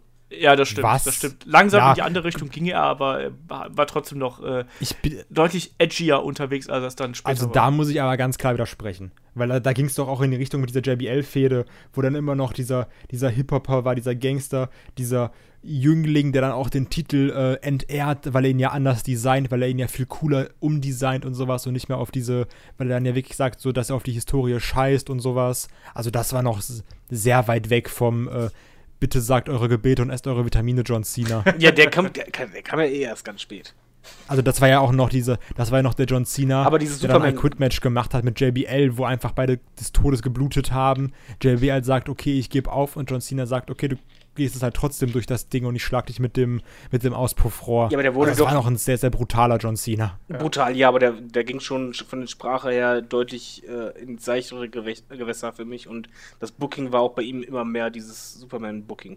Ja, aber das hat da wirklich erst angefangen. Also da war er schon noch etwas rauer unterwegs, um es mal so zu sagen. Aber so generell war das eigentlich echt schon ein, ein, ein gutes Jahr. Also, wie gesagt, das war ja so ein bisschen diese Übergangsphase, äh, Attitude Era, es war ein paar Jahre vorbei und man hat aber trotzdem die ganzen etablierten Stars noch gehabt äh, und dann zugleich aber auch neue Leute gehabt. Also ich fand, das war auch echt ähm, eine Zeit, wo viel Bewegung bei WWE drin war und im Endeffekt auch, wo ganz große Stars gemacht worden sind. Ne? Also ein John Cena ist dabei, ein Randy Orton, Batista natürlich auch. genau, Batista wollte ne? ich gerade sagen. Der hat ja nämlich auch das, den Rumble gewonnen. Genau, das darf man halt alles nicht vergessen. Und deswegen, das war eine, eine hochinteressante Zeit und das war auch eine Zeit, wo ich äh, als Wrestling-Fan auch total drin war. Und auch weil das auch noch diese härtere Seite natürlich gewesen ist. Wir haben gerade das, das I Quit-Match angesprochen. Auch die Matches äh, zwischen Angle und Shawn Michaels natürlich vom Wrestlerischen her absolut fantastisch. Also, Aber das hat schon Spaß gemacht. noch was anmerken und zu der Zeit gab es eine gute Midcard. Ja. Ist einfach so. Also ich fand die Midcard damals, das gehört für mich zu Wrestling dazu und das war noch eine Zeit, wo das, wo die Midcard gut repräsentiert wurde. Ja, das auf jeden Fall. Dann nächste Frage. Der Maurice fragt, äh, was wird aus The New Day so in ein, zwei Jahren? Also sprich, wie entwickelt sich der Stable? Also gibt es den überhaupt noch in zwei Jahren? Glaubt ihr, äh, die überleben so lang? Kai. Ich hoffe es. Ähm, weil man kann immer sagen, oh, New Day wird langweilig und das und alles gefällt mir nicht. Kann ja auch sein, klar, kann ja, kann ja immer sein, dass jemand sagt, oh, das, das spricht mich irgendwie nicht an. Und es ist auch klar natürlich anstrengend, weil du halt auch teilweise merkst, ähm, so als Smart Mark, äh, dass es halt viel einfach nur eine Merch-Maschinerie ist. Aber trotzdem ist das, glaube ich, eine der besten Sachen, die diesen drei passieren konnte, zusammenzukommen. Also, weil, ähm, vergleich doch mal, was irgendwie vor ein paar Jahren war und auf einmal ist das ist oder war das das Tag-Team, was so over war wie schon seit langem keins mehr. Also ich fand, das, das ist eine der besten Sachen, die den drei passieren konnte. Von daher will ich da auch nicht irgendeine so dumme Split-Geschichte haben oder irgendeinen Heel-Turn. Also lass die doch einfach mal zusammenbleiben. Du musst auch nicht immer alles trennen in der WWE, meiner Meinung nach. Okay. David, was denkst du? Also ich, ma, ma, bevor, bevor ich jetzt hier irgendwie meine Meinung irgendwie hinterm Berg halte, ich glaube, dass die in zwei Jahren nicht mehr da sein werden. Also ich glaube, die werden bis dahin gesplittet werden in irgendeiner Form und äh, das ist dann Geschichte und Big E wird dann der sein, der äh, als Bösewicht irgendwie durch die Gegend geistert und das wird, das wird der Top-Member quasi aus diesem ehemaligen Stable sein. David, und du? Ähm, ich denke auch, dass sie gesplittet werden. Ich hoffe es aber nicht, weil ich finde schon, dass sie miteinander stärker sind als Solo, wobei ich, anders als du, ich, ich hätte halt nicht gesagt, Big E äh, ist der mit dem größten Potenzial, sondern ich finde halt, Kofi ist der mit dem größten Potenzial, weil ich einfach immer noch in Erinnerung habe, wie geil der Typ gegen Randy Orton war in der Fehde. Einmal. Ja, aber da, das, Moment, das ist einfach eine Frage des Bookings. Ja. Wenn du ihm das. Der hat einfach gezeigt, okay, er kann es. Und, ähm, und er kann auch entsprechende Promos halten, er kann einen entsprechenden Charakter auch zeigen. Wenn man ihn so einsetzen würde, würde ich so sagen, ey, gerne Split machen. Weil ich finde, Kofi ist eigentlich einer, der mehr könnte. Mm, ich denke auch, es wird einen Split geben, aber ich hoffe es nicht, weil es einfach mal realistisch gesehen, die Konkurrenz ist so extrem groß und die Gefahr, dass halt die drei oder zwei von den dreien untergehen, ist sehr hoch beim Split. Ja, das stimmt. Ja, schauen wir mal. Also ja, ich, ich tippe halt drauf, dass, äh, dass die irgendwann. Also kein Tag-Team hält ewig. Ich finde die auch so, so super unterhaltsam, aber ich glaube, irgendwann muss man die ja dann auch äh, mal so ein bisschen trennen und man weiß ja auch nicht genau, ob die dann auch die ganze Zeit noch so lange aktiv bleiben. Wobei man muss ja sagen- Kingston, ich will, Die, die Merchandise-Zahlen, denke ich mal, werden entscheidend sein, weil wenn die halt weiterhin so hoch sein werden, ist genau wie bei, bei Cena, dass man den nicht zum Heal macht. Solange die Merchandise-Zahlen halt so hoch sind, wäre die WWE bescheuert, einen Split zu machen. Und das wird die auch nicht machen, weil die denken an, ans Geld. Wenn die aber auf einmal stark fallen würden, dann können wir uns, glaube ich, sicher sein, dass sie sofort splitten. Das stimmt. Ähm, was haben wir hier noch so an Fragen im Angebot? Äh, der Marc fragt, ob wir nicht mal die Geschichten der Broken Hardys äh, erklären können. Und da würde ich, da habe ich heute ein bisschen drüber nachgedacht. Und ich würde sagen, wir machen einfach demnächst einen kompletten Hardys-Podcast, weil das bietet sich einfach aktuell an. Und diese Broken-Geschichte kommt immer wieder und vor allem ist die eigentlich zu umfangreich, als dass man sie hier irgendwie schnell zusammenfassen könnte. Und ich würde einfach vorschlagen, wir verschieben das auf einen äh, Hardy Boys Podcast in Zukunft. ich wollte auch gerade sagen, das ist, glaube ich, viel zu kompliziert, weil ich habe, ähm, weil es gibt ja diese ganzen äh, Delete, Delete-Chants und sowas und meine Freundin, die das halt nicht kennt, die jetzt ja erst seit kurzem dabei ist, ähm, und wo alle immer sagen, so, dass doch noch die Broken Hardys sein, dann habe ich mal versucht, da irgendwie das zu zeigen. Und es ist halt sehr schwer, wenn du einfach jemandem die Final Deletion so auf trocken zeigst. Dann haben wir halt einfach äh, gesagt, okay, wir, wir, wir, nehmen uns einfach den ganzen Tag und holen halt so viel nach. Dann haben wir irgendwie das TLC-Match geguckt, dann haben wir diese äh, My Life, My Rules-Doku von Jeff Hardy geguckt, dann haben wir diesen TNA-Kram mit Final Deletion so geguckt. Und da geht schon ein bisschen Zeit für drauf, um ähm, die Geschichte von Hardys aufzuarbeiten und sei es auch einfach nur die, die Broken Hardys aufzuarbeiten. Das machst du nicht irgendwie in 30 Sekunden. Vor allem, ähm, die Hardys sind auch Wrestler, die einen eigenen Podcast verdient hätten. Also die sind groß Genau, genug und- dafür. Ja, deswegen. Und die haben auch äh, genug Geschichten, die man erzählen kann. Insofern glaube ich, können wir das äh, einfach auf einen größeren Podcast dann in den nächsten äh, Wochen abwälzen. So in dem Sinne. An diejenigen, die Jeff Hardy und so weiter cool finden, empfehle ich sein erstes Leitermatch. Das- gegen den Undertaker. Ja, das war Das ist so fantastisch. unfassbar geil. Da war der halt eigentlich noch ein Nobody. Aber da hat eigentlich wahrscheinlich auch die WWE gemerkt, hui, das ist aber Ja. noch ein roh, roh geschliffener Diamant, mein lieber Scholli. Ich habe hier noch eine Frage vom Alex, den gebe ich direkt an den David weiter. Äh, der Alex fragt, es passt nämlich äh, zu deinen Vorlieben aus der Attitude Era. Ähm, der Alex fragt nämlich, äh, warum ist der WWE Hardcore-Titel eigentlich so broken, also so kaputt? Äh, was ist die Geschichte dahinter? Die, die, die Geschichte dahinter war ja, dass äh, Mankind den Titel bekommen hat oder nicht. Genau. Der, der hat also den quasi gesch- geschenkt bekommen oder nicht, also damit er halt endlich einen eigenen Titel hat und Mankind war halt ein totaler Psycho und halt auch teilweise mit Comedy-Elementen und so weiter. Und er hat quasi was bekommen, was total ja für den Zuschauer als auf Anhieb wertlos erschien, aber für ihn halt das Wichtigste wurde, so das Größte. Er hatte halt was Eigenes, was eigentlich wertlos aussehen sollte auch, deswegen auch so zerrissen. Aber daraus wurde dann nach und nach halt das Hardcore-Ding. Genau, er war ja der erste Hardcore-Champion und er hat von Vince McMahon, Vince McMahon mochte ihn ja damals nicht. Also es war, war ja irgendwie so, er hat ihn ja damals auch als, als Vater bezeichnet und alles und so. Und das war ja so dieses Odd-Couple, die die beiden damals gespielt haben. Ne? Die haben irgendwie zusammengearbeitet, aber irgendwie Vince fand das irgendwie unangenehm. Aber trotz alledem hat er ihm dann halt eben etwas Wertloses geschenkt. Und das war dann eben dieser Gürtel und der war halt eben kaputt. Das war ja eigentlich nichts anderes als ein alter äh, äh, Winged Eagle äh, WWE Championship Belt mit irgendwie noch Deko dran.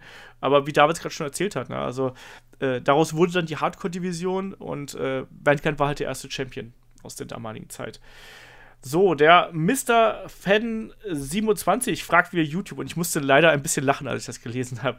Ähm, und zwar, er fragt: Ich habe zurzeit das Gefühl, dass WWE bei SmackDown mit diesen verfluchten Patriotismus-Storylines auf eine Rückkehr von Hulk Hogan hinarbeitet.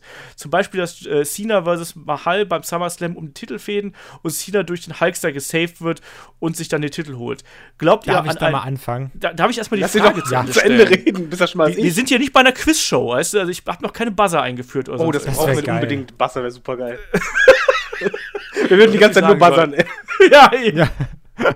Ich noch Buzzer mit Elekt Elektroschocks, dass dann Kai David äh, Elektroschock verpassen kann irgendwie. Ein nur Buzzer.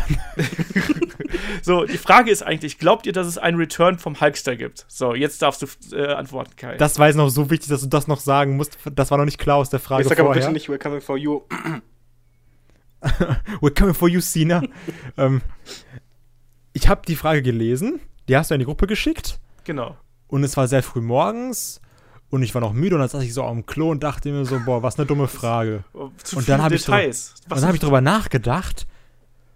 Und dann so, eigentlich ist das gar nicht so blöd, weil, ähm, wenn wir mal ehrlich sind, SummerSlam ist ja immer, das soll ja immer so das WrestleMania des Sommers sein.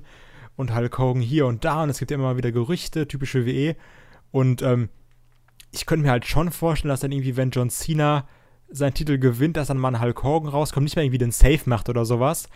Aber ich kann mir echt vorstellen, dass ein Cena mit dem Hulk Hogan zusammen feiert, so nach dem Motto, ich bin hier der Ober-Oper-Amerikaner und du bist halt hier der Ober- Mittel, mi- ach, Ende 30-jährige Amerikaner, Anfang 40-jährige.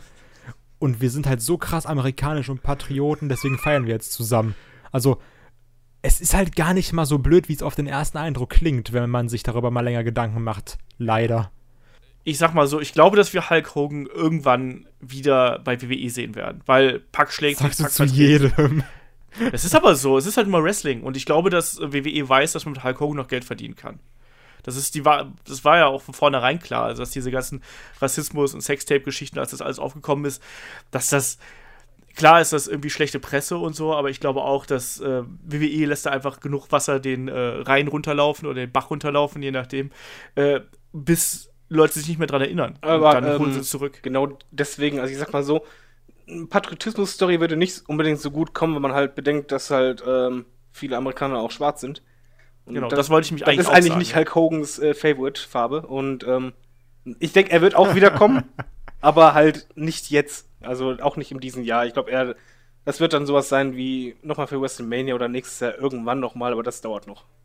Ja, das glaube ich auch. Also das ist wirklich so mein, mein Tipp. Wobei ich sagen muss, der Theme-Song ist ja genial. Ich muss es einfach sagen, ich liebe diesen Song. Ich liebe auch den Anfang, wenn es so ganz ruhig Absolut. wird. Nicht, nicht direkt mit der Gitarre, sondern erstmal den Anfang, so ganz langsam. Höre ich mir voll gerne im Auto an. So, der Aaron fragt via Facebook. Ähm, ich habe mir heute mal Raw, also das war letzte Woche wohlgemerkt, ich habe die Frage ein bisschen verschludert, entschuldige dafür. Ähm, ich habe mir heute mal Raw auf Deutsch angeguckt und beim äh, Match Samson vs. Äh, Bella sagt einer der beiden Kommentatoren, dass Finn Bella jedem anderen Superstar unbewusst das Rampenlicht in puncto Ringarbeit und Charisma äh, stehlen möchte. Stimmt ihr da äh, dazu oder eher nicht?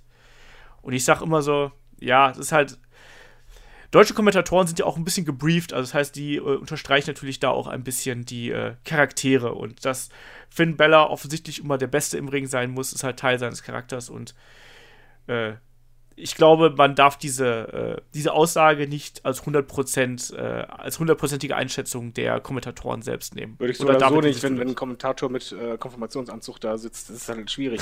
nee, also generell muss man einfach sagen, erstmal das mit dem Briefing stimmt. Man muss ja auch zum Beispiel, jetzt als Beispiel, die indischen Kommentatoren, die verkaufen Jinder Mahal als Face. Und zwar alle Aktionen von ihm. Und ähm, die Aktion von Orton halt als äh, hinterlistig und äh, amerikanisch. Na. Und bei den Deutschen ist halt auch, die haben ja ihr, ihr Briefing und die haben ja auch gewisse Sätze, die sie halt sagen sollen. Und das ist halt auch die Vorgabe. Und man muss nicht alles glauben, was halt deutsche Kommentatoren sagen und so ernst auf die Waagschale legen. Wie gesagt, einfach mal anschauen. Teil der Storylines. Eben, Konfirmationsanzug und dann solche Aussagen, das ist halt schon. Ah, jetzt haben wir auf, mit, dem, mit die, die Jungs da zu dissen. Also der Sebastian und der, äh, der Holger, die machen da einen guten Job. Das ist schon okay. Das Der meint auch nicht diesen, nee, auch nicht diesen Holger Böschen, sondern viel schlimmer sind die, die bei Dingen sitzen. Genau, aber er hat ja Raw geschaut, also sind es Sebastian und Holger. Also deswegen, äh, da muss Nein, ich die die beiden den mal in Schutz. Schutz Nein, nein, die, die machen das so gut. Aber dann sage ich allgemein, Nee, der- wie gesagt, das ist ein Briefing und generell, es war auch früher schon immer so, deutsche Kommentatoren haben halt auch Sachen ganz anders ausgedrückt als amerikanische und das ist in jedem Land halt spezifisch und deswegen nicht auf die Waagschale legen. Ich Ja. finde übrigens, dass Holger Böschen mega der deutsche Big Cass ist vom Aussehen her. Ja, schöne Grüße an Holger. Äh, netter Typ ist er auch, muss man dazu sagen. Also, Ich äh, ziehe ja häufig über die deutschen Kommentatoren her, ne? Und ähm, die bekanntesten sind ja eigentlich Sebastian Hackel und Heckel, wie auch immer, und äh, Carsten Schäfer. Aber ich finde, dass der Holger Böschen von den allen noch mit der, also mit Abstand der Beste ist. Äh, von den neuen, sag ich jetzt mal. Ich finde, er macht das mit am besten. Ich finde diesen Kelvin Klein oder wie der da heißt. Knie. Genau, Knie finde ich ganz schlimm und den anderen auch. Und äh, da, da kannst du sagen, was du willst, aber das ist wirklich kleine Kinder in Konfirmationsanzügen. Ja, das stimmt. Ja, machen wir weiter. Äh, was haltet ihr aktuell von NXT? fragt der Leo. Äh, David, ich vermute mal, du hast aus stressigen Gründen NXT nicht geschaut zuletzt. Äh, dann frage ich mal den Kai. Abstand. Nein, ich liebe den Witz einfach. Ich finde den super. Ähm, ich muss ganz ehrlich sagen, ähm, je weiter das jetzt in Richtung SummerSlam geht, umso mehr Bock habe ich auf dieses Drew McIntyre ähm, Bobby Roode Match. Weil mir das, weil mir gefällt das irgendwie sehr gut, wie das aufgezogen wird. Und ich glaube, das könnte echt ein geiles Match werden, obwohl ich wi- kein wirklich großer Fan bin von, ähm, von den Bobby Roode Matches, weil das einfach nicht mein Kampfstil ist. Aber ich glaube, dass das ein sehr cooles, also ich sehe, also ich sehe jetzt NXT quasi mit Blick natürlich zu Takeover. Ähm, ich glaube, das könnte ein sehr starkes Event werden. Ähm, Ja. Auch, also auch von mit meinem ganzen Herziehen hin und her. Ich bin jetzt langsam auch irgendwie gespannt auf Sanity gegen äh, die Authors of Pain ein bisschen. Was mit Asuka? Und ähm, Asuka da- gegen Ember Moon dürfte genau. auch ein richtig schöner Kampf werden. Also. wo ich ja schon fest davon ausgehe, dass Asuka den Titel verliert. Also ich glaube, ich hab's ja, ich sag's ja schon länger, dass ich das glaube und irgendwann muss ich auch mal recht haben. ja. Einfach weiter Ähm, sagen, irgendwann passiert es. Genau. Und ich glaube ja auch, dass da dann ähm, Adam Cole debütieren wird. Das habe ich ja auch äh, letztens irgendwann vermutet, ja. Aber so grundsätzlich gefällt mir NXT jetzt inzwischen wieder besser. Also man hat irgendwie das Gefühl, dass äh, die Charaktere kriegen langsam wieder so ein bisschen Profil, weil man hat ja äh, gerade nach WrestleMania durch die vielen Abgänge so ein bisschen Eindruck gehabt, dass das Roster eigentlich sehr ausgedünnt war und man schafft es jetzt aber langsam, dass die Charaktere halt langsam wieder so ein bisschen äh, sich entwickeln. Also ich finde es interessant, wie sie einen, einen Alistair Black positionieren, auch mit den Trailern. Auch einen, selbst einen Andradeschen Almas äh, haben sie jetzt ja mit, mit einer Managerin und äh, einer Geschichte da äh, irgendwie ein bisschen Kontur verliehen. Äh, ich finde, die Authors of Pain machen sich unheimlich gut als Tag Team Champions. Asuka ist ohnehin, die muss gar nicht da sein, dass die großartig ist irgendwie. Und ich finde auch, also mal aus deutscher Sicht, äh, finde ich, dass Alexander Wolf äh, inzwischen absolut bei NXT angekommen ist. Und ich könnte mir gut vorstellen, dass der jetzt dann mit äh, Big Damo zusammen, äh, wie heißt er nochmal, Killian, mit Killian Dane zusammen äh, den, den Titel gewinnen. Äh, das fände ich super und ich bin absolut begeistert, welche Entwicklung Axel da bei NXT gemacht hat. Also sowohl was die Ausstrahlung und was die, was die Präsenz angeht, aber auch was die Promos angeht. Also er hat ja letztens ein paar Mal gesprochen. Das war richtig, richtig stark. Ich bin äh, sehr begeistert, was, was da, was da derzeit passiert. Und ich freue mich auch auf äh, Root gegen McIntyre. Und ich fand jetzt in der aktuellen NXT-Ausgabe, da klang der gute ähm, Drew McIntyre extrem wie Triple H. Also ich weiß nicht, ob ihr Das war auch sehr, sehr Babyface-artig, ne? Also ja, extrem Babyface-artig. Total, aber er klang ja. halt wie Triple H. Und ich hoffe, dass man, also A hat er ja auch ohne schottischen Akzent gesprochen, mal zur Abwechslung. Das ist auch mal ganz angenehm. Und zum anderen ähm, hoffe ich aber, dass er diese raue Seite behält und dann irgendwann auch Heel turnt, weil ich glaube, dann kann der doch mal richtig Fahrt aufnehmen. Das ist auch ein Charakter, der auch viel besser als Heel wirkt, meiner Meinung nach, als als ja. Face. Ja. Ähm, ich muss ganz ehrlich gestehen, dass ich nicht weiß, was ich von äh, Cassius Ono gegen Hideo Itami halten soll. Ja. Eigentlich finde ich, das ist halt eine sehr, sehr geile Match-Ansetzung, weil halt beide gute Wrestler sind. Und auch irgendwie ist die Fehde in Ordnung, aber gleichzeitig ist die Fehde auch für mich so mega 0815. Ja, mich überzeugt es auch nicht 100% und ich finde, das kann zwar irgendwie gut werden, aber ich für mich, mich lassen sie aktuell beide relativ kalt bei NXT und das, obwohl ich eigentlich Cassius Ono äh, eigentlich echt mag, aber irgendwie klickt diese Fehde für mich nicht so 100%. Naja, ähm, lass mal weitergehen Ach, hier. Warte, ganz kurz einmal zu NXT noch. Ähm, ich habe ja das Gerücht gehört, dass anscheinend, also Gerüchte, Gerüchte, ne, ähm, dass vielleicht wieder Stars aus dem Main Roster zu NXT zurückgeschickt werden sollen. Ja, habe ich auch mitbekommen. Ich habe aber auch gehört, dass es, äh, dass nochmal nach dem SummerSlam nochmal Leute eventuell hochkommen sollen. Es soll zwar noch keinen Shake-up geben, der soll erst wohl äh, zu WrestleMania kommen oder nach WrestleMania, aber ich kann mir das gut vorstellen. Also, ich meine, da gibt's, äh, ich kann mir gerade bei den, bei den Cruiserweights, kann ich mir da ein paar vorstellen, die man eventuell runterschiebt. Ähm, aber auch ähm, so Namen, die da vielleicht gezeigt wurden, waren ähm, Enzo Amore. Ist halt die Frage, also ich frage mich, ähm, macht das Sinn, Leute runterzuschicken? Dann hast du zwar vielleicht wieder bei NXT ein bisschen mehr, dünnst aber dein Roster aus, was ja ohnehin nicht sehr, sehr groß ist. Dein Main, Main Roster, Roster. Wenn du im, im, gleichen Atemzug wieder neue Leute hochziehst, mit denen du vielleicht neu experimentieren kannst und die anderen kannst du dann bei NXT wieder neu ausrichten. Ich weiß es nicht, aber manchen ich, wenn man, bevor man, bevor die gar keine Pläne haben und da einfach nur versauern, würde ich es lieber zu NXT schicken und dafür das andere Leute wahr. hochholen. Also mein, mein Problem, wahr. was ich trotzdem darin sehe, ist einfach dieses Verwischen von Linien, weil ich finde eigentlich schon wichtig, dass es klare Linien zwischen äh, NXT und dem Main Roster gibt. Also ich persönlich bin da jetzt kein Riesenfan von, weil ich immer denke, darunter leidet am Ende doch die Qualität, weil man dann eher Leute runtersetzt, die halt eigentlich nicht so gut sind, dadurch halt auch gar keinen Impact haben, aber in dem Moment halt die Zeit wegnehmen von denjenigen, die erst nach oben kommen. Ja. Und ich gönne auch irgendwie, also es tut dann auch einem irgendwie in der Seele weh zu sehen. Also ich meine, es gibt ja dieses Video von Big Cass und Enzo Amore, wo die halt ihren Call-Up bekommen, ähm, was ja doch irgendwie schon sehr emotional ist, wo dann beide irgendwie sich umarmen oder auch beide Tränen in den Augen haben. Und dann gönnt sie auch irgendwie keinem wieder einen Call-Down zu bekommen. Ja. Obwohl es auch vielleicht Leuten natürlich gut tun würde. Hast du ja natürlich bei unserem Everybody's Darling Husky Harris gesehen, der dann äh, wieder ein Bray Wyatt wurde. Aber es ist halt trotzdem so, dass du sagst, ah, ein Call-Down, das wäre jetzt schon irgendwie traurig für XY. Ja, es ist halt wie beim Fußball, wenn, als wenn du jemanden einwechselst und dann anschließend wieder auswechselst im selben Spiel. Das ist einfach ja, ein Schlag ins sagst, Gesicht okay, irgendwo. Du, ja, du machst einfach Darmstadt und gehst in die erste Liga und gehst dann wieder in die zweite. Läuft. Ja, äh, wir haben noch vom Bastizello haben wir gleich drei Fragen zum Euro-Geschehen äh, bekommen. Ähm, ich fange mal mit der einen hier an. Ähm, warum funktioniert ein Wrestler in Dorf X bei Liga A, aber nicht bei Dorf Y in Liga B? Also sprich, wieso variieren gerade in Deutschland die Geschmäcker, ähm, was Wrestling und was Wrestler angeht, äh, von Stadt zu Stadt quasi? Also wir haben, es gibt ja, Bad Bones war ja lange Zeit das beliebteste Beispiel, der in Oberhausen gehasst wird, überall anders äh, wird er geliebt. Äh, Jetzt so nicht weiter mehr. und so fort. Ja, jetzt, jetzt wird er überall gehasst, das ist konsequent, aber woran liegt das? Wie erklärt ihr euch das? Äh, ist das noch irgendwie so Territorialgehabe hier? Ist das Lokalpatriotismus oder liegt es einfach daran, äh, welche Fans da zum Wrestling gehen? Äh, David, weil du dich immer so gern mit äh, Fan-Reaktionen auseinandersetzt. Äh, das Schöne ist, dass ich gar keine Ahnung vom Euro-Wrestling habe.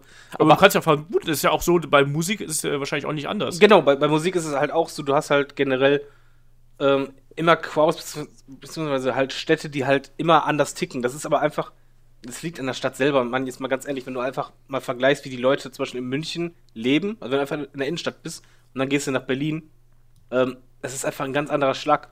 Und äh, das, das hast du halt dann im Publikum bei Wrestling selber auch, wobei ich halt denke, das ist dann auch noch so ein sich selber steigernder Prozess, dass halt die Leute auch wissen, in der Stadt wird er halt ausgebuht und dann, ey, komm, ist da eigentlich lustig, wenn er sonst überall gefeiert wird, dann machen wir hier auch mit.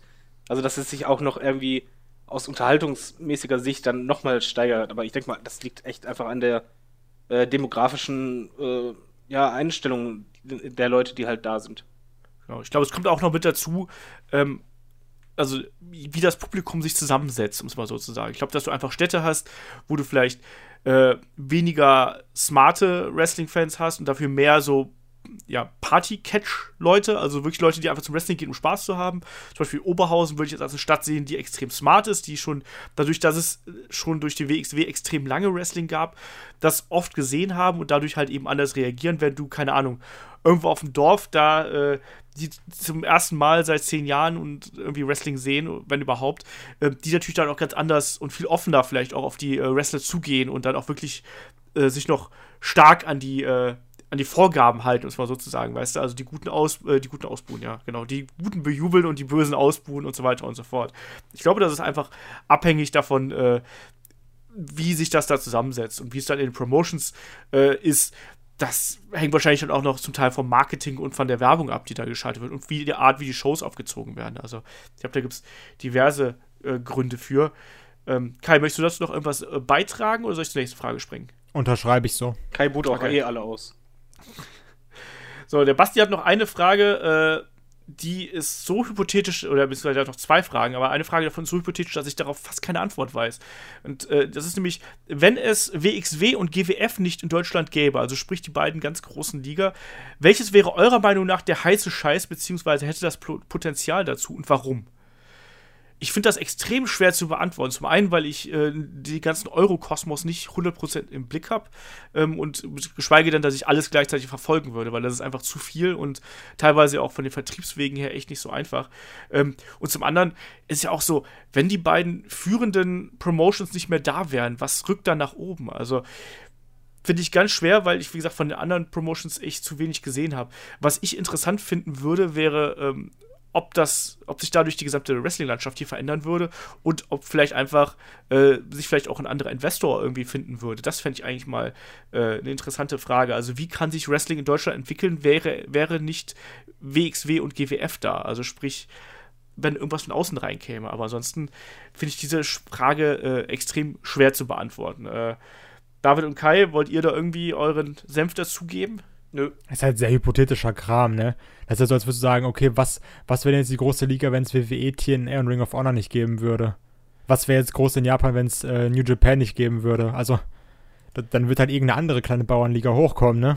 Also, Ja, Also, es, meine- es tritt auf jeden Fall immer einer nach. Also es, wenn, wenn eine Lücke sich aufmacht, kommt irgendeiner rein. Die Frage ist nur wer. Eben, also aber ich bin da jetzt nicht so drin, dass ich jetzt sagen würde, oh, das wird die COW, es wird POW oder die GWP. Ich habe die alle, ich verfolge die alle über Facebook, aber ich bin jetzt nicht so, dass ich da äh, jeden einzelnen, weiß ich nicht, da jeden einzelnen abfrühstücken würde. Am ehesten kann man natürlich dann sagen, so rein von der Reichweite her wäre es vielleicht die NEW, wenn die sich dazu entschließen würden, auch auf Tour zu gehen. So vom Potenzial her, vom, von der Reichweite her und vom Namen eines Alex Wright, dass man da vielleicht vermuten könnte, das könnte äh, der Grund sein, weil halt WCW-Hintergrund und so, aber ansonsten tue ich mich da ein bisschen schwer mit. Ähm, Der gute Tobi fragt, äh, was sind eure drei Lieblingswrestler aus dem Indie-Bereich? Äh, für mich ganz klar David Starr, Walter und Ilya Dragunov. Kai, du als alter äh, Independent Wrestling-Fan. Also, warte, war, waren das gerade deine Antworten oder waren das Tobis Antworten? Das waren Tobis Antworten. Ich wollte schon sagen. Das war noch, das war noch die Olaf-Zitatstimme, Entschuldigung. Du kannst sagen, so was als erster wird hier David Starr genannt? Moment Nein. mal. Nein, von mir Ähm, nicht. Aus dem Indie-Bereich sind es definitiv David Starr, All Hands Down, Jörn Simmons. Soll es drei nennen? Hm, ja, ich, ich schwank gerade zwischen zwei. Also von denen, die ich jetzt, ich nehme jetzt halt die, die ich gesehen habe, klar, es gibt ja da irgendwie noch bla bla bla, Indies, Ring of Honor oder sowas, aber von denen, die ich hier gesehen habe, würde ich dann sagen, Walter. Ich habe ich hab noch überlegt, äh, Matt Riddle hatte ich, hatte ich noch überlegt. Okay. David, willst du dich daran beteiligen an der Indie-Diskussion? Ich kann mir die Namen eh nicht merken, von daher nö. Okay. Ähm, bei mir ganz, ganz vorne mit dabei ist Zack Saber Jr., weil der Typ ist einfach Gott. Ähm, anders kann man es kann man's einfach äh, nicht ausdrücken. Ähm, Walter gehört auch einfach dazu, weil Walter ist einfach einer der, der besten äh, äh, Big Men, die man sich äh, wünschen kann, irgendwie. Also, Walter ist jemand, den. Ich habe den noch nie ein schlechtes Match wresteln sehen. Selbst wenn er von seinen frühen Matches sagt, die waren scheiße, ich fand die gut. Also von daher hat er das gut kaschiert. Ähm, und als dritten, puh, ähm, ah, vielleicht mal so ein bisschen was Flippy-mäßiges, ein Ricochet oder Will Offspray oder sowas. Also die, die habe ich extra rausgelassen, ne? Die war, also so, solche habe ich jetzt extra nicht genommen. Ich kann auch eine Martin, Martis Girl nehmen, äh, den mag ich auch ganz gern noch. Aber äh, ja, irgendwie sowas, sowas in der Richtung. Aber ich finde, warum soll man die denn rausnehmen? Ich gucke Ricochet und Will Offspray gerne. Nein, also ich habe mich, hab mich, also ich habe mich jetzt bei mir auf die bezogen, die ich gesehen habe. Ach Das so. meinte ich jetzt nur. Die, die habe ich ja alle schon gesehen. Äh, aber Ilya gehört. Beispiel, äh, Ilya gehört ja zum Beispiel bei mir Mr. auch Wrestling. dazu. Also äh, deswegen. Es gibt da sehr, sehr viele und ich finde da so, sich auf drei zu beschränken, finde ich extrem äh, knifflig. Und äh, damit würde ich mal sagen, lass uns mal hier so auf die äh, Zielgerade einbiegen. Es kamen nämlich zwei Fragen, über die sich der gute Kai ganz besonders freuen wird. Und zwar CM Punk. Ich wollte gerade sagen, CM Punk. Langweilig. Nein, es ist nicht CM Punk. Äh, zum einen fragt der Thomas über YouTube ähm, zur, zum Thema Shield Reunion. Und zwar, er sagt, mich würde äh, Shield 2.0 kalt lassen. Das liegt schon daran, dass mir die Gruppe äh, damals äh, ziemlich egal war. Für was steht The Shield eigentlich? Äh, für was da? Und was wollten sie eigentlich? Äh, gegen eine Gruppierung wie die NWO äh, wirkte das ganze Shield-Ding irgendwie seltsam. So. Sprich, er kann nichts mit The Shield anfangen. Äh, Kai, kannst du das nachvollziehen und für was steht The Shield? Also Shield steht für Sierra Hotel India Echo Lima Delta. Pappnase. Äh, dafür steht Shield. Shield steht für Justice, auch die Hounds of Justice, also die Hunde der Gerechtigkeit. Shield steht einfach für eine Gruppe von Leuten, die einfach ein geiles Stable waren, weil die einfach Leute zusammengewichst haben und von der, von der Gruppe auch von den Zuschauern aus reingekommen sind und einfach die Sachen gemacht haben, auf die die Bock hatten. Also ich habe halt gerade dieses, ich nenne es mal Chaos bei The Shield geliebt. Dieses, wir kommen jetzt einfach rein, unsere Musik geht an und du weißt halt, wer gerade im Ring steht, der kriegt es aufs Maul. Und dann geht der am besten noch durch die Triple Powerbomb durch den Tisch.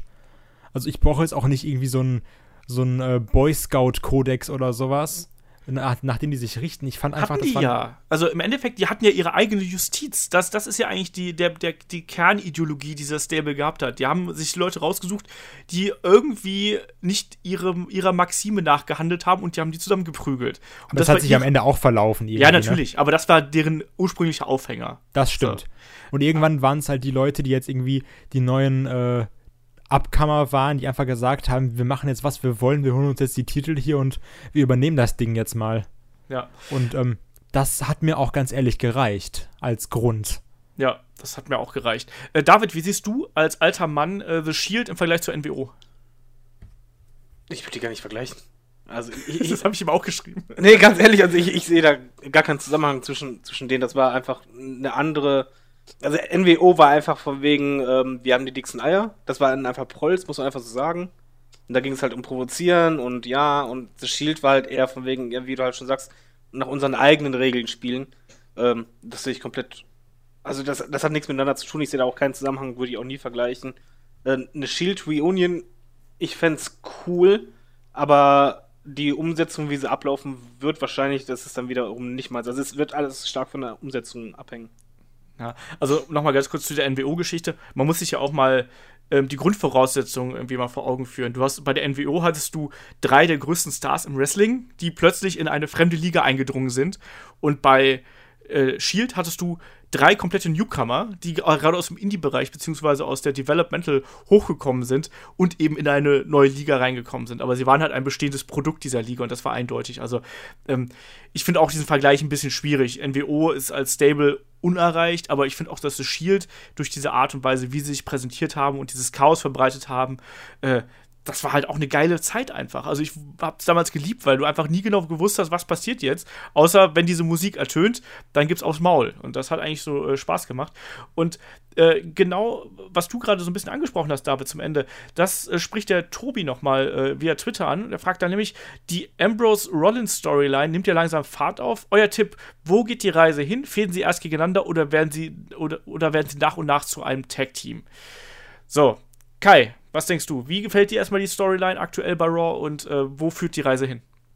Ah, ich, also, es gibt zwei Seiten dazu. Auf der einen Seite fände ich dieses, dieses zusammen Tag Team Champions werden irgendwie geil. Aber ich habe halt Angst, dass da dann da so eine Story ohne, ohne den dritten raus wird, weißt du? Also, mhm. ich hätte dann das dann so, ja, hier Shield und guck mal da und hier ein bisschen. Aber, dass du dann dieses potenzielle Pulver verspielst, ohne Roman Reigns noch mit einzusetzen. Das fände ich irgendwie blöd.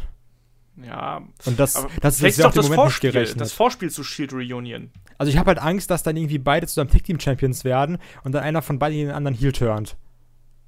Und das wird irgendwie von einer ursprünglichen Shield Reunion oder sowas nochmal sehr viel, nennen wir es mal Zauber rausnehmen und das finde ich irgendwie schade. Also das wäre das wär Vergeudung von Potenzial. Mir mhm. gefällt diese Fehde sehr, sehr gut. Also Fehde, Freundschaft, Beziehung zwischen den beiden sehr, sehr gut. Und auch dieses, ähm, gerade das Ende mit dem ähm, verweigerten Fistbump war auch ja. sehr cool. Obwohl ich auch gelesen habe, dass Triple H da auch sehr, sehr sauer drüber gewesen sein soll, weil die beiden haben sich ja umarmt und Umarmung ist ja viel krasser als der Shield Fistbump. Ja. Sehe ich geht so, weil das ist halt, das ist ja nicht mal ein Move, aber das ist auch schon sehr, sehr Trademark natürlich. Das ist halt Shield-Trademark. Ähm, von daher weiß ich echt nicht, was ich davon halten soll.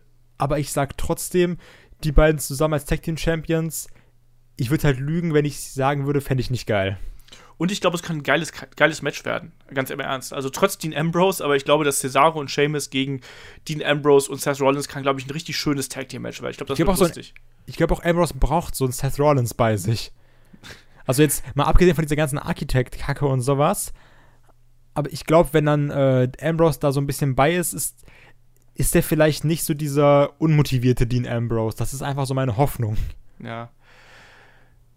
Ich stelle mir gerade äh, Dean Ambrose vor, wie er zu Seth Rollins sagt: Komm mal bei mir bei. Ja. Äh, David, wie siehst du die aktuelle Entwicklung? Weniger begeistert, muss ich sagen. Also für mich ist es eher die Gefahr des geschenkten Potenzials viel zu groß, weil eigentlich möchte ich also sag, sag mal so, ich hätte es halt am schönsten gefunden, wenn die halt nicht zusammen wrestlen werden, zu zweit, weil es einfach. Bei The Shield geht es mir um, um zu dritt. Und ich hätte mir halt gewünscht, dass wenn die zusammen in den Ring steigen, dann auf einmal und zwar zu dritt. Und mhm. äh, so ist es halt jetzt, jetzt geht es erstmal die Tag-Team-Schiene und meine Gefahr ist einfach, dass bei dieser Storyline mit dem Tag-Team diese komplette Shield Reunion gar nicht im Fokus gesetzt ist, sondern es jetzt eher im Fokus gesetzt wird, dass jetzt kommen die beiden, die kriegen dann den Titel und äh, werden als starkes Du dargestellt und vielleicht Waynes auch noch den Titel, dann haben alle den Titel, vielleicht kommen sie dann zusammen, ich weiß es nicht, aber ich hätte mir mehr gewünscht, wenn es eher nicht um Tag Team gehen würde, sondern wirklich auf, um, eher um diese Storyline zu dritt. Und zwar von Anfang an, dass es halt angedeutet wird, dann wieder nicht, dann das, dann ja. Aber dass es halt wirklich immer um diese Dreieck Dreiecksbeziehung geht. Und mhm. Ich bin halt kein Fan davon, dass es halt jetzt in diese Richtung geht. Tech-Team. Das Match wird wahrscheinlich toll, aber das, das ist halt kurzfristig. Also kurzfristig wird es gut, aber ich hätte mir halt einfach was Langfristiges eher gewünscht und halt. Das hätte mich auch bei der Stange gehalten, auch. Es wäre auch würdig gewesen. So ist es halt für mich verschenktes Potenzial. Ja, ich bin mal gespannt, wo das alles hinführt, weil wir wissen alle irgendwie, dass. Also ich hoffe halt nicht, dass die jetzt zu schnell Friede, Freude, Eierkuchen haben, sondern ich hoffe halt, dass das auch so ein bisschen ein zerstrittenes Tag-Team äh, wird, das vielleicht sogar auch nochmal auseinandergerissen wird, dass man dann eben, ja, so dass das vielleicht auch so den Masterplan dahinter hat. Vielleicht streiten die beiden sich dann nochmal und dann kehren sie doch auf einmal äh, zu den Shield-Wurzeln zurück und verbünden sich gegen irgendwen. Mal gucken. Also ich ich sehe es noch nicht ganz so schwarz wie du, äh, David, äh, aber ich hoffe einfach, dass man da doch was Gutes draus macht. Also, das ist halt meine äh, größte Hoffnung, die ich da eigentlich habe.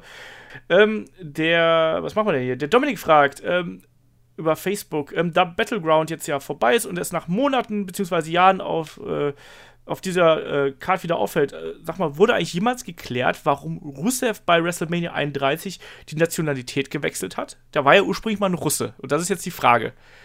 Wurde es irgendwann mal erklärt, warum diese Geschichte fallen gelassen worden ist und warum er auf einmal nicht mehr mit Putin rausgekommen ist, sondern auf einmal Bulgare war? Also offiziell kann ich mich da nicht dran erinnern. Ich glaube, da war doch der Biological Son von Mr. Bulgaria.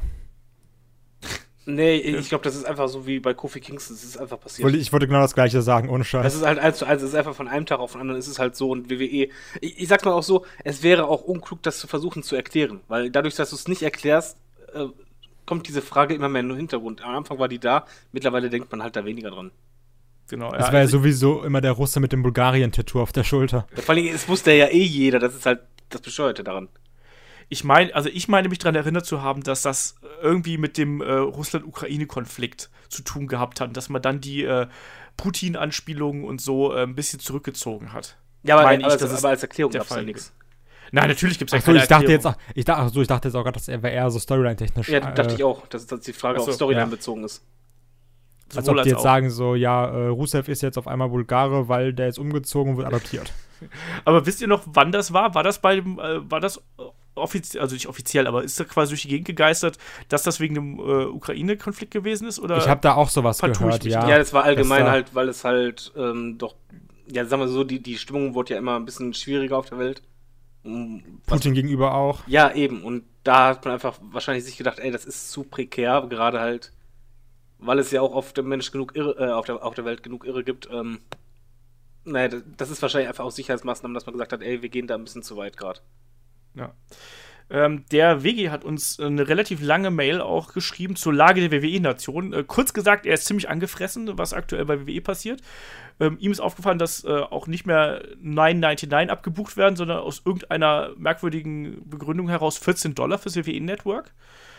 Äh, bei mir waren es, glaube ich, 11 Euro. Das käme aber auch hin, so in die Richtung. Das sind also, immer 11 Euro. Bei mir waren immer 11 jetzt Euro. schon. Ja? ja? Von Anfang an. Bei ihm war es jetzt irgendwie 14 sagen. Dollar, keine Ahnung. Naja. Ähm, und er fragt, äh, er wünscht sich ein äh, wöchentliches UK-Format oder ein Europa-Format. Am besten mit deutschen, österreichischen, äh, bla bla bla, europäischen Wrestlern halt. Äh, was haltet denn ihr davon? Also demnächst Jon Simmons gegen Axel Dieter Junior bei WWE Europe oder sowas. Äh, Kai, könntest du dir das vorstellen? Ich finde, das ist eine dumme Sache, die man möchte. Also, weil Nein, nein, das, das, muss ich ja so konsequent sagen, weil wir sind alle, wir alle sagen, oh, wir sind übersättigt und hier und da und das ist viel zu viel. Und dann schreien immer noch Leute, ja, ich hätte aber gern WWE Deutschland und WWE Österreich und WWE Dänemark und WWE Schweden. Also so, alle sagen immer, ist zu viel, ist zu viel, ist zu viel, aber alle schreien dann irgendwie nach mehr WWE Indie-artigen Produkte und gleichzeitig schreien alle, WWE macht die Indies kaputt. Also nee, dann bitte nicht noch mehr. Dann lass doch einfach die Leute hier ihre Sachen haben. Und wenn jemand auf so ein Programm Bock hat, dann soll er doch irgendwie WXW Now abonnieren und das gucken. Oder wenn nicht, dann soll er irgendwie New Japan abonnieren. Also es gibt ja genug Angebote. Es muss ja nicht WWE jetzt die 70. Sendung machen. Wenn man ja. eh schon angefressen ist von Sachen. Also auch WWE lieber ihre Ressourcen konzentrieren auf eine Sache und die richtig gut machen, anstatt vier Sachen machen, die scheiße sind. Ja, also ich, aber ich befürchte halt, dass es in die Richtung gehen wird. Also wie Klar, WWE jetzt also befürchte ich rekrutiert, ähm, das geht ja da doch schon in die Richtung und auch, dass man halt eben immer mehr äh, Leute nach oben schickt. Äh, David, wie siehst du da die Situation? Könntest du dir das vorstellen, dass man da nochmal äh, eine zusätzliche Show irgendwie aufbereitet? Ich fände es unklug. Also ich bin aber auch eh ein Mensch, der halt ähm, eher die Sachen, die man macht, sollte man richtig machen. Das ist meine Meinung. Und dann eher erst die nächsten Schritte machen. Und ich finde halt mit der äh, Cruiserweight Division hat man halt einfach immer noch eine riesige Baustelle da. Man hat dann jetzt demnächst das, das Frauenturnier. Das sind einfach noch Sachen, die man erstmal hinkriegen muss, dass es gut ist. Und danach kann man weiterschauen. Und ich fände es halt auch, bin da bei Kai, also ich fände es auch fatal für die Indie-Ligen. Das ist auch nicht das richtige Signal. Ich glaube aber auch nicht, dass der Markt so groß ist. Ich, also ich denke halt schon, dass es viele europäische Abonnenten gibt, aber ich glaube nicht, dass davon so viele äh, das dann auch einschalten würden. Also ich glaube nicht, dass das Interesse so groß ist, weil die meisten doch das Network halt geholt haben wegen dem Main Roster. Und NXT ja. ist halt auch noch immer noch stark. Das ist halt noch so das zweite, was man halt guckt, aber dann wird es halt sehr schwierig. Und das hast du auch schon gemerkt beim, beim United äh, Kingdom Dingsbums äh, Turnier. Es, es, war ja nicht so, dass das jetzt irgendwie in aller Munde war. Muss man mal ehrlich sagen. Also, nee, das ähm, war eher in aller Munde nach dem NXT äh, Takeover-Event mit äh, Tyler Bate gegen Pete Dunne. Dann haben alle Leute darüber gesprochen, dass die kleinen Engländer doch gut wresteln können. Genau, und ich glaube einfach, bei dem Turnier dürfte WWE eigentlich schon gemerkt haben, okay, man muss da einfach wirtschaftlich denken, der Aufwand bringt das die Kosten auch wirklich rein und ich glaube einfach nicht. Also ich glaube nicht, dass das Interesse so groß ist, dass es sich lohnen würde und das wird auch keinen Sinn machen. Ja, ich bin mir da nicht so sicher, ob man da nicht äh, von WWE-Seiten einfach versucht, so, ja, ich, wir decken einfach auch noch den kompletten europäischen Markt ab. Also klar, nein, natürlich, natürlich, könnt ihr euch mir das vorstellen. Aber ich frage mich auch, ob dann die WWE sagt, wir zahlen euch so viel, ähm, also, weil das wird dann ja auch irgendwann so inflationär sein, dass es gar nichts mehr wert ist, wenn du sagst, okay, Wrestler XY wurde jetzt von WWE gesigned. Mhm. Weil dann weißt du so, okay, es ist jetzt vielleicht diesen Monat der 17. Und dann ist auch nicht mehr, der kommt dann zu NXT ins Performance Center, sondern wir signen den für unsere WWE Benelux-Produktion oder sowas. Das ist halt eher so die Sache, die ich mir dann dabei denke, ja, weißt ja, du? Ich, ich verstehe schon, äh, was, da, was da dein Bedenken ist, aber ja, mal sehen, was WWE da plant. Ich kann, mir das halt, ich, kann mir das halt irgendwie vorstellen, einfach, dass sich WWE immer breiter macht. Und das sieht man ja auch mit den, mit den Bestrebungen, die die nach China machen. Soll es ja, soll ja nochmal eine China-Tour geben. Es werden immer mehr Leute aus China irgendwie rekrutiert. Ich glaube, dass WWE überall in den ganzen relevanten Märkten sich irgendwie versuchen wird zu etablieren und einfach immer größer werden wird. Die sehen ja auch, dass in Europa gerade einiges passiert zum Thema Wrestling und dass die äh, europäischen Ligen wachsen. Und ich kann es mir durchaus vorstellen. Also, ob ich das jetzt wollen würde, weiß ich selber noch nicht so genau. Ähm, aber nichtsdestotrotz äh, glaube ich, dass WWE da sehr wirtschaftlich denkt und den nächsten Schritt da äh, irgendwann gehen wird. Ob es jetzt in den nächsten ein, zwei Jahren ist, weiß ich nicht, aber äh, ich glaube halt schon, dass das irgendwann kommen wird. So, damit würde ich sagen, sind wir für heute durch mit der äh, launigen Runde hier. Wir sind ja schon gut über die Zwei-Stunden-Marke, haben auch jede Menge Fragen beantwortet. Ein paar sind noch übrig.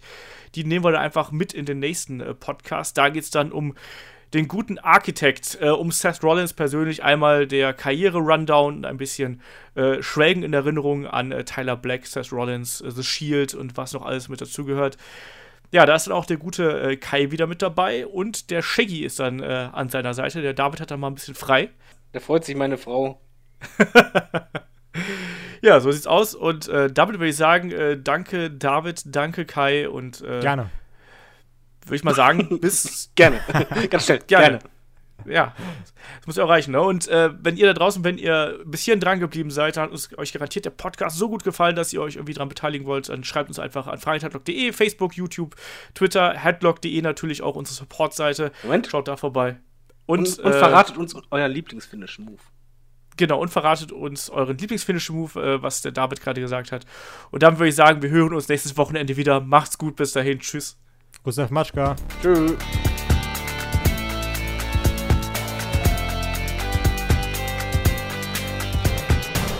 Headlock, der Pro Wrestling Podcast.